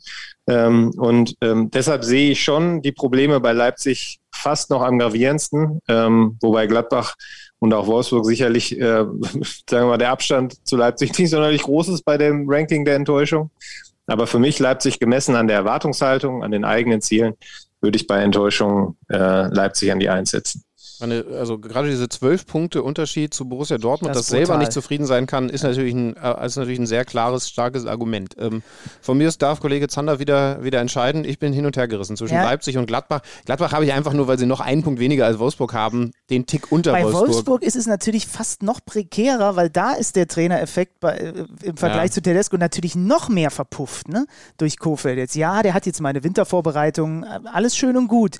Aber da ist ja im Grunde genommen das Gefühl jetzt schon wieder so, wie es am Ende, als mit Van Bommel die Reißleine gezogen aber- wurde, war. Ja, das stimmt, aber ist nicht ein Trend, äh, da können wir vielleicht abschließend gleich noch drüber reden, ein Trend äh, dieser Saison bis hierhin, also es hat ja noch nicht viele, man kann ja schon sagen, schönerweise noch nicht viele Trainerwechsel gegeben, aber dass das Wort Trainereffekt sowieso ein bisschen aus der Mode kommt, wenn Ja. man nach Leipzig und nach Wolfsburg schaut. Also äh, vielleicht sogar auch ein Grund, weshalb man in Gladbach jetzt noch ein bisschen zögert. Äh, und ich meine, wir, wir gönnen ja Adi Hütter das Beste, aber wenn du siehst, wie das in Wolfsburg und Leipzig funktioniert hat mit dem Trainerwechsel, kannst du dir ja schon sagen, dann machen wir es erstmal so weiter. Ach, Derschi, du darfst wieder entscheiden, komm. Naja, der steht in Leipzig. Ich nehme Leipzig, ich habe mich ja gerade schon festgelegt. Ja, Ähm, ja, ich muss Aber natürlich ist die Situation kompliziert. Ne? Also Gladbach äh, noch mal ganz kurz. Ne? Äh, Ich glaube, äh, es ist äh, aus, aus Max Eberts Sicht da komplett richtig, dass er an Adi Hütter festhält. äh, weil ich glaube, das macht er auch, weil er überzeugt ist. Das macht er jetzt nicht, weil er, weil er viel Geld für den bezahlt hat. Ähm, und ich glaube, man kann, kann Eberl schon zugestehen, dass er seinen Verein sehr gut kennt und auch gut analysieren kann, wo da die Probleme liegen. Ich glaube, dass es da tatsächlich eher in der mannschaftlichen Zusammensetzung hakt, äh, fehlende Impulse, äh, eventuell auch durch Abgänge. Das darf man ja auch immer nicht vernachlässigen, dass auch ein Abgang eine Dynamik freisetzen kann, ähm, die dann mal positiv ist. Ähm, ich glaube, dass da einfach im vergangenen äh, Sommer auch Corona-bedingt ähm, einige Sachen nicht so passiert sind, wie sie hätten äh, passieren sollen in einer idealen Welt, die man sich so als Fußballmanager so ausdenkt.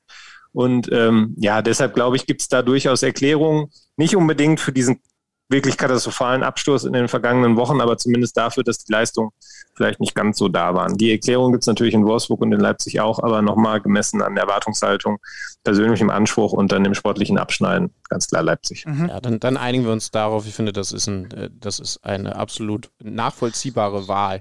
Äh, und letzter Punkt, Überraschung der Saison bis hierhin positiver Natur beim Thema Spieler. Ich werfe einfach mal äh, ein, zwei in die Runde. Natürlich müssen wir Anthony Modest sagen, wir, wir sollten über einen Avonie reden, den ich zumindest so nicht auf dem Schirm hatte als absoluter Leistungsträger, weil man äh, irgendwie gefühlt davor nur über Kruse geredet und jetzt muss man über Kruse und Avonie reden. Ja. Äh, und Florian Würz würde ich gerne noch mit reinwerfen, weil äh, man nicht vergessen darf, dass der dieses Standing vor der Saison als ganz klar Topspieler der Bundesliga im Mittelfeld als, als ein absoluter Leistungsträger. Ja, jetzt ist so ein bisschen ein, ein, ein Schick äh, so vorgeprescht mit seinen ganzen Toren, aber, aber dass der sich ein Standing ganz früh in der Saison erarbeitet hat, was er ja weit, bei, bei weitem so nicht hatte. Natürlich mit der Einschränkung, man hat es ihm immer zugetraut, weil er das Toptalent in Deutschland gewesen ist. Aber das wären so meine drei Namen. Ich hätte noch einen Namen, aber erstmal Derschi. ja, ich finde die Namen alle, äh, alle völlig berechtigt, äh, die Alex jetzt gerade genannt hat. Ich würde noch ähm, auch aus meiner Perspektive äh, hier in Dortmund äh, Jude Bellingham dazustellen. Ähm, ich denke, ähnliches, was, äh, was für Wirtz gilt, gilt auch für ihn. Ähm, ich finde, dass er mit, mittlerweile wirklich der Unterschiedsspieler neben Holland bei Borussia Dortmund ist. Ähm, vielleicht hat er sogar ähm, fast noch einen größeren Einfluss auf das Spiel, nicht unbedingt dann auf die Resultate, weil er natürlich nicht ganz nicht so torgefährlich ist, aber ähm, auf die Art und Weise, wie der BVB auftritt, wenn er auf dem Feld steht. Ähm, ich glaube, Marco Rose war es oder Michael Zorg, weiß ich nicht genau, hat in den letzten Tagen gesagt, dass, dass Jude Bellingham eigentlich manchmal fast schon ausstrahlt, dass er das Spiel alleine gewinnen möchte. Ja. Und ähm, das sagt es ganz gut, was der für einen Einfluss hat, weil er schafft es tatsächlich manchmal mehr oder weniger alleine, einfach indem er seine Mitspieler auch dazu animiert, indem er unheimlich viele Wege macht, indem er eine aggressive Körpersprache hat, die manchmal, die Einschränkung muss man auch machen, ein bisschen übertrieben ist. Da geht er manchmal noch einen Tick zu weit, was man ihm aber, glaube ich, zugestehen kann. Der halt auch einen Einfluss aufs Publikum hat. Und so dieses Gesamtpaket ist für Borussia Dortmund unheimlich wichtig. Äh, und ich glaube, das ist eine Entwicklung, die man jetzt auch nicht komplett so vorhersehen konnte. Also da ist er für mich schon sagen wir mal, hat er, hat er schon eher drei oder vier Schritte in der Entwicklung gemacht als nur ein oder zwei. Deshalb wäre das noch so ein Name, den man reinwerfen mhm. Ja, finde ich auch wieder ein sehr guter Punkt. Also, dass, dass, dass Bellingham tatsächlich so sehr Anführer auf dem Platz ist und man muss sich doch immer mal wieder seinen Pass zeigen lassen, um, um bestätigen, Bestätigung zu bekommen, dass der noch so dermaßen jung ist. Das ist, das ist verrückt. Ähm, wenn ihr mal Spaß haben wollt, ich habe mir den Spaß ja in der Hinrunde gegönnt, dann twittert mal, Dortmund hat die beiden talentiertesten Spieler der Bundesliga. Ich stehe weiterhin zu dieser Aussage, erst recht nach dem Vortrag von Derschi jetzt. Aber da kommt gut Gegenwind. Ich hätte noch einen Namen, weil wir ja auch ein bisschen auf die kleineren Teams noch mitgucken wollen, beziehungsweise ein Team, was ja regelmäßig auch die Großen ärgert. Jonathan Burkhardt würde ich noch mit reinschmeißen, weil der steht äh, nach 17 absolvierten Spielen bei sieben Toren. Und äh, vorher war ja jetzt die, Absch die, die Abschlussstärke und, und, und Konstanz da nicht seine große Stärke. Und in dieser Saison ist wirklich, äh, hat er da nochmal einen extremen Step gemacht, dazu auch noch zwei Vorlagen harmoniert mit Onisivo richtig, richtig gut. Also der ist für mich auch eine Überraschung, aber ich muss sagen, von der Tendenz her, ich weiß nicht, ob ihr mitgeht, die größte Überraschung für mich ist Anthony Modest. Ja, ist auch die schönste Geschichte. Also Schick darf man schon auch noch mit reinnehmen, wenn ja. man jetzt alleine schaut, dass der noch mehr Tore gemacht hat als Aber Modest. der hatte diese EM, ne? Ja, ja, genau. Also, und, und, und, und Modest ist natürlich, ich meine, ich habe ihn ja gerade gestern äh, im Stadion treffen dürfen, das ist natürlich eine, eine unglaubliche Geschichte. Übrigens auffällig, wir haben da jetzt sehr viele Stürmer auf der Liste. Mhm. Ähm, klar, ein paar Mittelfeldspieler wird Bellingham, aber ansonsten sehr, sehr viele Stürmer. Und ich bin auch bei, bei Modest. Derschi darf noch widersprechen, aber ähm, hat leider nur eine Stimme und wäre dann, würde dann nur noch zum 1-2 Ergebnis Cosmetics Anschlusstreffer kommen.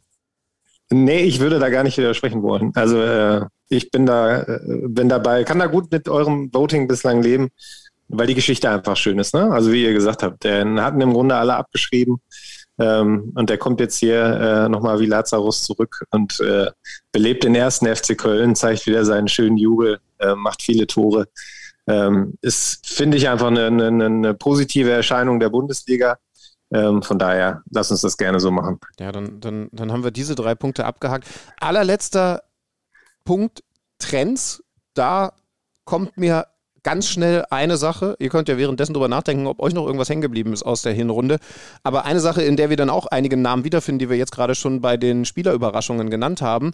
Diese sich offensichtlich aktuell durchsetzende Variante mit einem klaren Stoßstürmer und einem spielerischen Stürmer. Avonie, Kruse, ähm, ja, in Gladbach habe ich oft äh, und, und lange dann das Beispiel Stindel und einen, ja, äh, Embolo Tyram äh, Player. Das ist jetzt halt alles leider gerade irgendwie kein gutes Beispiel mehr, aber wir haben es ja, wir haben es ja in, in vielen anderen Vereinen auch noch so. Also das, das ist so gefühlt ein Trend. In Köln erleben wir natürlich auch was anderes, weil wir da Anderson und Modest tatsächlich funktionierend spielen sehen haben, auch wenn das jetzt äh, mehr Modest als Anderson war im, im, am Sonntag jetzt gestern, aber, aber das ist so ein Trend, der mir aufgefallen ist, sehr viel klarer in Richtung Duos zu gehen mit einem vorne steil gehenden und, und äh, physisch starken Stürmer und einem, der dann in den Zwischenräumen arbeitet. Ich habe das Gefühl, das kann ich aber nicht mit Zahlen belegen, dass deutlich mehr Kopfballtore in dieser Saison fallen. Das ist natürlich auch modest geprägt. Man muss dazu sagen, alle anderen Spieler haben, äh, glaube ich, maximal zwei Kopfballtore in dieser Saison erzielt. Er steht jetzt bei sieben oder acht? Acht. Acht, acht, acht Kopfballtore.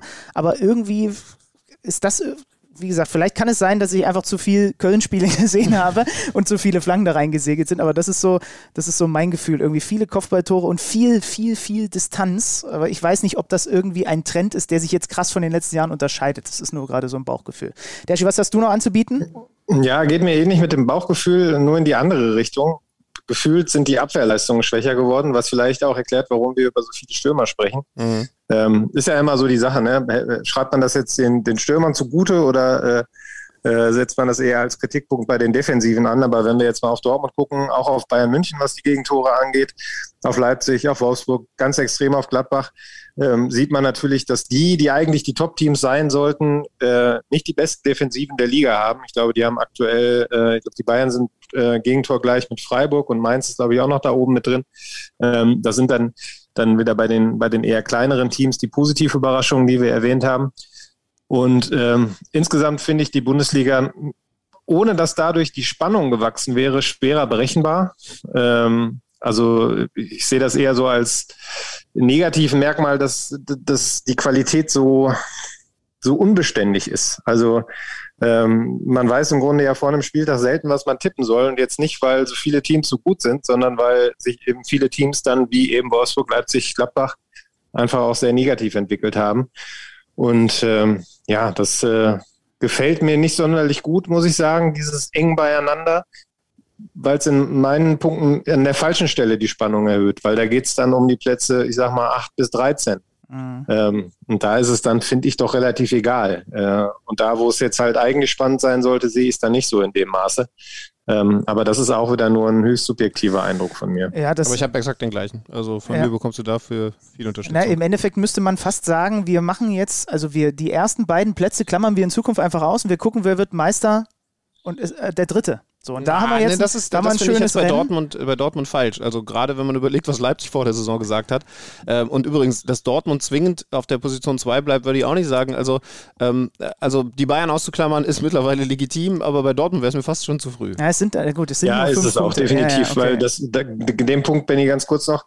Ähm, die müssen jetzt halt wirklich sehen, dass sie in den zwei Wochen Pause die Köpfe frei kriegen und dann in der ersten Woche direkt gut arbeiten, weil die haben dann äh, relativ eng beisammen Frankfurt, Freiburg. Leverkusen, Hoffenheim und Freiburg. Oh, äh, okay. äh, ich weiß nicht genau die genaue Abfolge der Gegner. Aber, also die kompletten drei bis sechs. Ja, Freiburg direkt zweiter ja. Spieltag, weiß ich, da, da bin ich im Stadion, äh, da sehen wir uns ja wahrscheinlich. Genau. Der das wird, also, ja. also wenn du jetzt überlegst, dass wir aktuell zwei gegen drei, ob es dann am zweiten Spieltag der Rückrunde immer noch so ist, mal gucken. Aber, aber äh, ja, also da müssen wir schauen, ob, ob man die dann wirklich noch ausklammern kann da vorne. Ja, erst gegen Frankfurt und dann Freiburg. Und Frankfurt nach kurzer Pause, um, wenn man die Akkus aufgeladen hat, auch nicht der angenehmste Mhm. Gegner. Ja, stimmt, okay. Ich habe hier einfach nur einmal auf die Tabelle geguckt, habe gesehen, da ist ein Gap, da ist ein Gap. Damit Und hast du eigentlich deine wo ist ganze denn- Arbeit für diesen naja, Podcast es am- definiert. Wo ist es denn am engsten? Und am engsten ist es dann halt ab Platz 3 abwärts. Da ist es zumindest dann noch so, dass zwischen Platz 3 und äh, Platz 8 und Köln nur vier Punkte sind. Aber gut, zwischen Platz 2 und Platz 3 sind es auch nur fünf Punkte. Okay, ihr habt Und ja das recht. Gefühl, was, was du bei Dortmund hast, ist ja nicht ganz falsch. Ne? Also in dem Moment, wo, wo Leipzig eben nicht da ist als Konkurrent, ähm, stehen die halt relativ sicher auf Platz zwei. Selbst wenn die dann, sage ich mal, das hat die vergangene Saison ja auch gezeigt, auch wenn sie da Glück hatten, was Frankfurt und Wolfsburg angeht, ähm, dass da dann Federn gelassen wurden in der Schlussphase, ähm, das gleicht sich ja über so eine Rückserie dann auch wieder aus. Ne? Also Ja. ähm, sie müssen da vorsichtig sein, dass sie diesen Vorsprung jetzt nicht auch noch verspielen und vielleicht so komplett in negatives Fahrwasser kommen, aber auf Strecke, Benny, bin ich da schon eher bei dir, was, äh, was die Positionierung angeht. Und Der- die Spannung dann. Ja, dann, äh, dann gucken wir mal einfach mal, dass es wieder eine, eine, eine Art positive Spannung gibt. Da sind wir fast in der Physik angelangt. Das heißt, es ist Zeit, Schluss zu machen. Übrigens bei, bei Spielerüberraschungen, weil natürlich dann wahrscheinlich jetzt noch einiges reinkommen wird. Also das ist jetzt unsere erste Liste gewesen. Es gibt natürlich auch noch Defensivspieler, wenn man allein in Freiburg schaut. Schlotterbeck, Lienhardt, die man hätte nennen können. Anton Stach bei Mainz, ganz wichtig auf der Sechserposition. Aber die, die Stürmer sind ein bisschen mehr rausgestochen und deswegen war das jetzt so unsere spontane Liste. Genau, das ist ja das Wichtige. Also wir haben uns das jetzt hier so an den Kopf geschmissen, aber keiner hat vorher irgendwie eine Stunde jetzt nochmal in irgendwelchen Daten recherchiert. Das Gute ist, Derschi kann jetzt sagen, ähm, wenn Beschwerden reinkommen, ja, da musste ich gerade nebenbei die Kicker-Konferenz machen und wenn bei der Kicker-Konferenz Beschwerden kommen, kann Derschi sagen, da war er bei uns. Der ist einfach ein cleverer Typ. Derschi, äh, vielen lieben Dank für deine Zeit. Sag mal, sag mal, bevor ihr jetzt mich hier abmoderiert, ne? Ja. Ich wollte jetzt doch noch mal ganz kurz aufs Managerspiel zu sprechen kommen, wenn wir hier schon so eine Bilanz ziehen am Ende der Hinrunde. Zeit- Ah, warte mal. jetzt okay, schwierig. Derschi, eine Sekunde. Ich habe hier, glaube ich, sogar den entsprechenden Jingle. Warte, jetzt. Kicker-Manager-Spiel. So, was hast du denn anzumelden, mein Freund? Ah, ich bin, glaube ich, nicht sonderlich gut unterwegs. Ich scrolle mich hier gerade runter. Ich bin bei Ach, du hast gar keinen aktuellen Anlass. Saisonliga auf Platz 309 mit 740 Punkten. Ja, das sind auf jeden Fall deutlich mehr, als ich habe, wenn mich nicht alles täuscht. Ja, ich habe, ihr werdet es mitbekommen haben, in der vergangenen Folge vergessen zu erwähnen, dass ich einen richtigen Superspieltag mit irgendwie 90 Punkten oder so hingelegt habe. Und jetzt, jetzt erwischte mich hier mit 26 Punkten. Oh, ich hatte 49 an diesem Spieltag, allein Thomas Müller. Und was wirklich bei mir echt gut funktioniert, ist der Bielefelder Wimmer. Ne? Der bringt mir Woche für Woche, bringt der mir Punkte Der Bielefelder noch und Wimmer kann- nöcher. Das könnte irgendwie, also das ist irgendein Ort in Bielefeld. Nee, dann treffen wir uns am Bielefelder Wimmer und ziehen von da aus los. Also, also, also Derschi, du, bist, du hast wie viele Punkte gesammelt in dieser Saison? 740. Der, der, der Der erste ist immer noch Hannes Lipke. Hannover 96-Fan, offensichtlich zumindest benutzt er das Emblem, ansonsten hat er vielleicht einfach einen harten Fetisch. 1127 Punkte. Er führt die Kicker Meets the Zone Liga an vor Sören Lindemann und Blibbo. Blimbo ist mein, ist mein, ist, ist mein Lieblingskontrahent. Ich glaube, der schießt damit vor uns. Aber was ich jetzt mal nachgeschaut habe, vor diesem Spieltag waren wir beide nur so zehn Punkte auseinander. Ich war knapp hinter dir, jetzt hast du dich wieder ein bisschen abgesetzt. Aber es ist tatsächlich bei den vielen Spielen, die wir da mittlerweile erlebt haben, so, dass Ey, wir eng Entschuldigung beieinander mal, waren. Entschuldigung mal, ich bin vor Dersch auch. Ich bin 211. 813 Punkte in dieser oh, Saison dann bin ich aber auch vor der. Ja, Ja. guck mal, hier, guck mal. Ach, Derschi, das war gut, dass du diesen Einwand nochmal gebracht hast.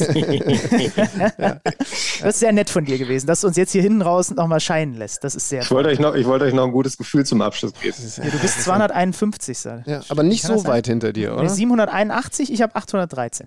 Ja gut, also das ist alles natürlich nur akutes Mittelfeld und mit dem äh, lieben Kollegen Hannes Lipke nicht zu vergleichen und Plippo.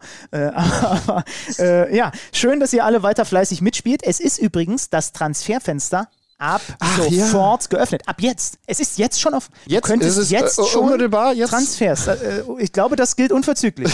okay, scheiße. Ich hab das, ich das Schluss machen. Jetzt muss ich da nämlich mal direkt gucken. Ja, nee, der, der, der, der, ich kann mir richtig vorstellen, wie Dashi jetzt wieder in die Zoom-Konferenz der Rangliste zurückgeht und nebenbei, ah, wen verkaufe ich, wen kaufe ich. Wir sagen auf jeden Fall vielen lieben Dank für so viel Zeit, für so viel Expertise und wir wünschen dir ein schönes Weihnachtsfest, Dashi, einen guten Rutsch und dann hören wir uns in aller, in aller Frische und in alter Frische in 2022 wieder. Ich freue mich drauf. Vielen Dank äh, und äh, ja für die vielen Einladungen in diesem Jahr und ich wünsche euch auch frohe Weihnachten, äh, einen guten Rutsch ins neue Jahr. Äh, ich habe immer noch die Hoffnung nicht aufgegeben, dass wir mal zu dritt wirklich äh, uns sehen und dann einen Podcast aufnehmen. Mhm. Vielleicht klappt es im neuen Jahr und äh, ja, wir hören und sehen uns bis dahin, würde ich sagen. Ich finde die Idee schön. Ja. Bis dann, Dashi. Matthias, bis denn. Tschüss. Ciao. Ciao.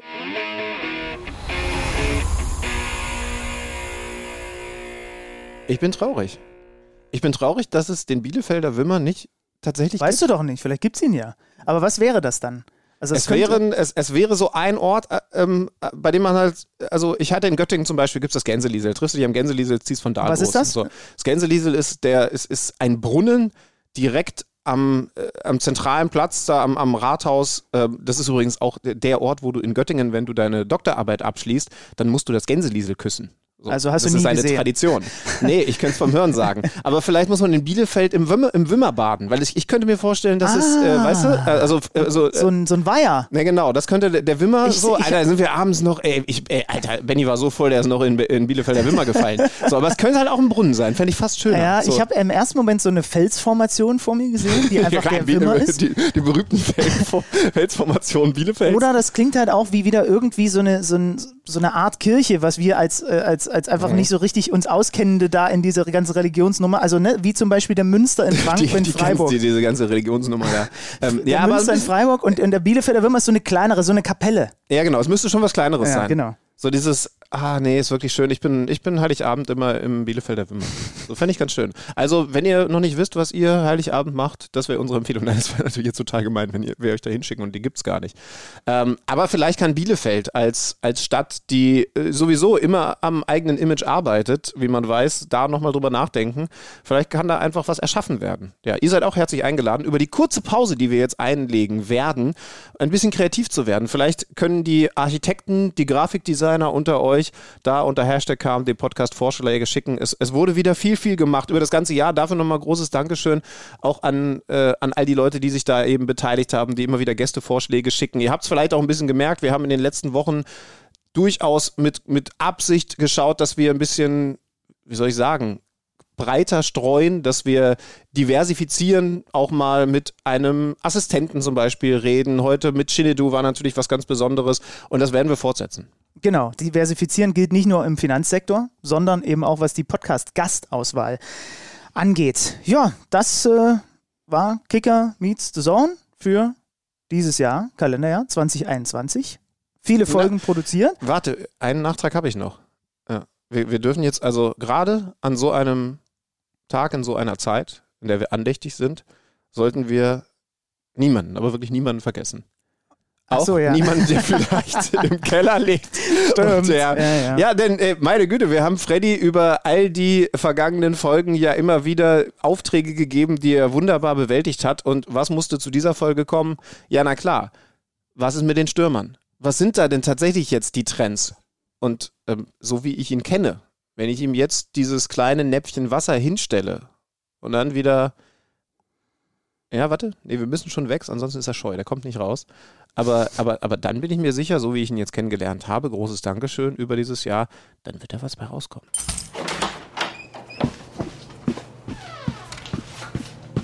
Neues aus dem Datenkeller. Präsentiert von Tipico Sportwetten. Der klassische Neuner ist tot, lang lebe der klassische Neuner. Die Hinrunde der Saison 2021-22 stand wie nichts anderes unter dem Eindruck des wiedererstarkten klassischen Mittelstürmers. Mit Robert Lewandowski, Patrick Schick, Erling Haaland und Anthony Modest führen vier Spieler die aktuelle Torjägerliste an, die alle genau diesem Spielertyp entsprechen. Also alle mindestens 1,85 groß und natürlich die klaren Zielspieler für ihre Teams. Anthony Modest stellte in der Hinrunde dabei mit acht Kopfballtoren einen neuen Hinrundenrekord seit Datenerfassung 1992 auf. Patrick Schick erzielte 16 Tore in dieser Halbserie, mehr als jemals zuvor ein Spieler von Leverkusen zu diesem Zeitpunkt. Erling Haaland kommt auf die absurde Trefferquote von 76 Toren in 75 Pflichtspielen für Borussia Dortmund und Robert Lewandowski schoss in diesem Kalenderjahr alleine 43 Bundesligatore und stellte damit einen neuen Rekord in der Bundesliga auf. Diese Daten sind dabei aber auch kein Zufall, denn mit Lewandowski, Haaland und Schick spielen drei der vier Spieler mit dem höchsten Expected Goals Wert pro Spiel aus den großen fünf Ligen in der Bundesliga. Lewandowski hat dabei mit einem XG-Wert von 1,22 pro Spiel den höchsten in ganz Europa. Doch es sind eben nicht nur die individuellen Leistungen dieser Spieler, die herausstechen. Auch im Gesamttrend der Bundesliga rücken die Stürmer immer weiter in den Mittelpunkt. 245 Stürmertore wurden in dieser Saison bislang erzielt. So viele waren es nach 17 Spieltagen zuletzt vor über 10 Jahren, also in der Saison 2010-11. Damals waren es sogar 250 Stürmertore in der Hinrunde. Und ob sich dieser Trend nun im neuen Jahr fortsetzt, könnt ihr dann am 7.1. beim Rückrundenauftakt zwischen dem FC Bayern und Borussia Mönchengladbach live auf The Zone sehen. Tipico scheint dabei ein Lewandowski-Tor auch direkt mit eingeplant zu haben, denn selbst bei einer 0 zu 1 Handicap-Wette haben die Bayern immer noch nur eine 1,5er Quote auf den Sieg. Neues aus dem Datenkeller. Präsentiert von Tipico Sportwetten. Auf diesen Mann ist einfach Verlass. Es ist Verlass auf Freddy Tappe. Auch dir, mein lieber Freddy, vielen Dank für all die lichtlosen Stunden, wo du was tastenderweise, wo ist denn jetzt das Mikro und dann da reingehaucht. Du hast, du hast es in einer, du hast es schon relativ früh in dieser Saison gesagt mit dem Neuner. Ne? Du hast, dass dieser Trend, wir podcasten jetzt schon so lange und äh, zwischendurch mussten wir sprechen über falsche Neun und da vorne rennt gar keiner mehr über 1,70 rum und jetzt ist es wieder ganz anders. So richtig war die Neun noch nie. Zumindest ewige Jahre nicht. Und Freddy hat es richtig gesagt, es geht dann ja bald schon weiter. Mit Robert Lewandowski und Co. Freue ich mich drauf. Rückrundenauftakt gegen Borussia Mönchengladbach, da war ja was. Pokalspiel, auch irgendwie eine der größten Kuriositäten der, der Hinrunde, auch wenn es natürlich nicht zum Bundesligaspielplan gehört hat, aber dass die mal so auf den Sack bekommen, ausgerechnet von einer Mannschaft, die danach dann komplett in die Krise rutscht, das ist heftig gewesen. Mhm. Und dann gucke ich mal, wie die Revanche ausfällt. Mir schwant Böses, aber vielleicht kann sich Gladbach ja wieder wehren. Ich, ich bin in der Allianz Arena. Ja. Ah ja. Ja. Und bis dahin jetzt ein bisschen Füße hoch. Gibt es irgendwie noch was Decoded-mäßiges oder so? Mach doch oh, noch mal ein bisschen Werbung. Oh, oh, oh, wirklich, gut, dass du sagst. Also da habe ich jetzt wirklich ähm, eine Geschichte euch ans, ans Herz zu legen. Ich kann noch nicht ganz genau sagen, wann es rauskommt, aber wir haben es schon aufgezeichnet und es war ein Dreh, der der für mich einer der allerschönsten der letzten Jahre gewesen okay. ist. Es gibt nämlich ein neues Format, ein, ein weiterer Ableger von Decoded. Wir, wir sind übrigens. Decoded sind, spreadet ja schneller als das Coronavirus. das ist ja Wahnsinn. Wir schauen übrigens, was wir mit den großen Folgen machen, jetzt wo Ralf Rangnick mir von Manchester United weggekauft wurde. Aber auch da kann ich schon mal sagen, haben wir einige Ideen, die ganz cool werden könnten. Jetzt gibt es ein neues Format, das wird sehr wahrscheinlich am 28. also zwischen den, den Jahren, wie man so schön sagt, dann veröffentlicht werden, bei uns auf der Plattform zu finden sein. Decoded Match. Idee. Wir schauen uns die größten, die spektakulärsten Spiele in der Geschichte des Fußballs an. Wir picken uns pro Folge, pro Folge ein Spiel raus und wir wollen natürlich nochmal eintauchen, uns diesen fantastischen Spielfilm anschauen, aber wir wollen eben auch erklären, wie es eigentlich so spektakulär werden konnte.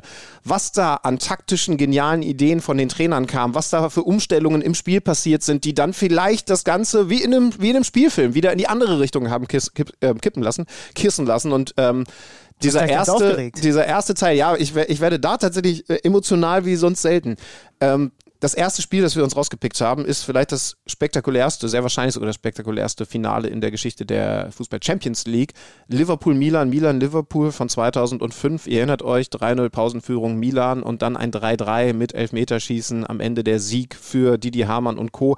Wie das alles passieren konnte und da, da will ich jetzt echt, ah, cool. äh, also, mhm. also da will ich euch echt ehrlich sagen, wie es sich für mich angefühlt hat als ich dieses ganze Spiel zum 16. Mal für die Vorrecherche angeschaut hatte und dann gesehen habe, das ist ja Wahnsinn, das ist nicht nur das spektakulärste Spiel gewesen, sondern es ist auch von den taktischen Entwicklungen im Spiel so wahnsinnig geil gewesen.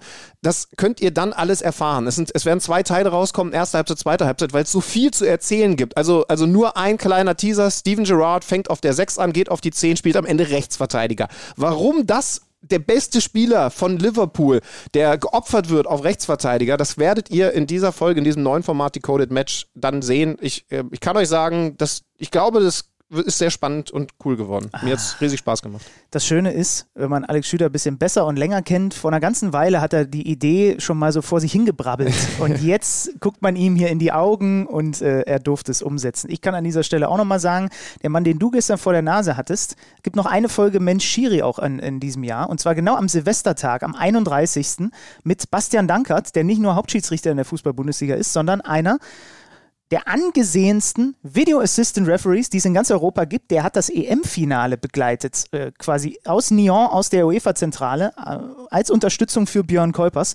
Ähm, das gibt es dann noch, was äh, die Schiris angeht, als Podcast am 31. Decoded, Milan gegen Liverpool. Ja, da habt ihr doch noch ein bisschen was vor, auch wenn KMD jetzt mal bis 10. Januar, glaube ich, ist es, ne? Ungefähr, ein bisschen durchatmet. Ja, wir melden uns dann natürlich nach dem ersten Rückrundenspieltag wieder.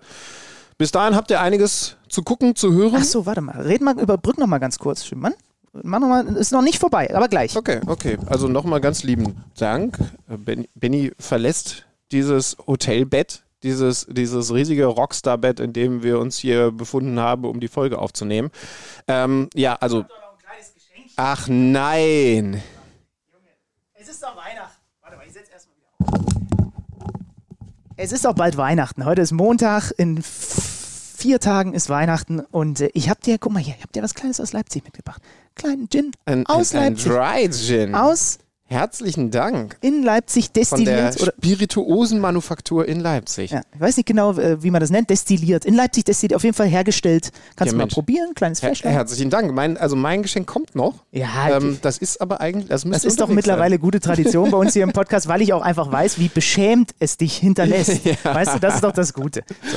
Das war's jetzt aber wirklich. Kicker Meets the Zone. Vielen Dank, dass ihr uns so fleißig, wir haben all die Spotify-Jahresrückblicke gesehen, wo Menschen teilweise, ich weiß nicht, wie viele Tausende von Stunden auch noch ganz alte Kicker Meets the Das ist echt Zone-Folgen krank. gehört haben. Vielen Dank für, äh, ja, eure Zeit, anders kann man es ja gar nicht sagen, dass ihr uns immer wieder zuhört. Das war's. Ähm, und ich schließe mit den äh, Worten und hoffe, dass sie, dass sie tatsächlich auch äh, gelten, des großartigen Felix Kummer in seinem Song, ich glaube, der Song heißt Der letzte Song, den er zusammen mit Fred Rabe gemacht hat. Alles wird gut. Ich schicke Grüße au- raus an euch alle. Macht's euch alle gemütlich in den nächsten Tagen. Äh, Das geht dann alle bis, bis auf äh, an Omikron. Schöne Weihnachten. Kicker meets the Zone, der Fußball-Podcast. Präsentiert von Tipico Sportwetten mit Alex Schlüter und Benny Zander.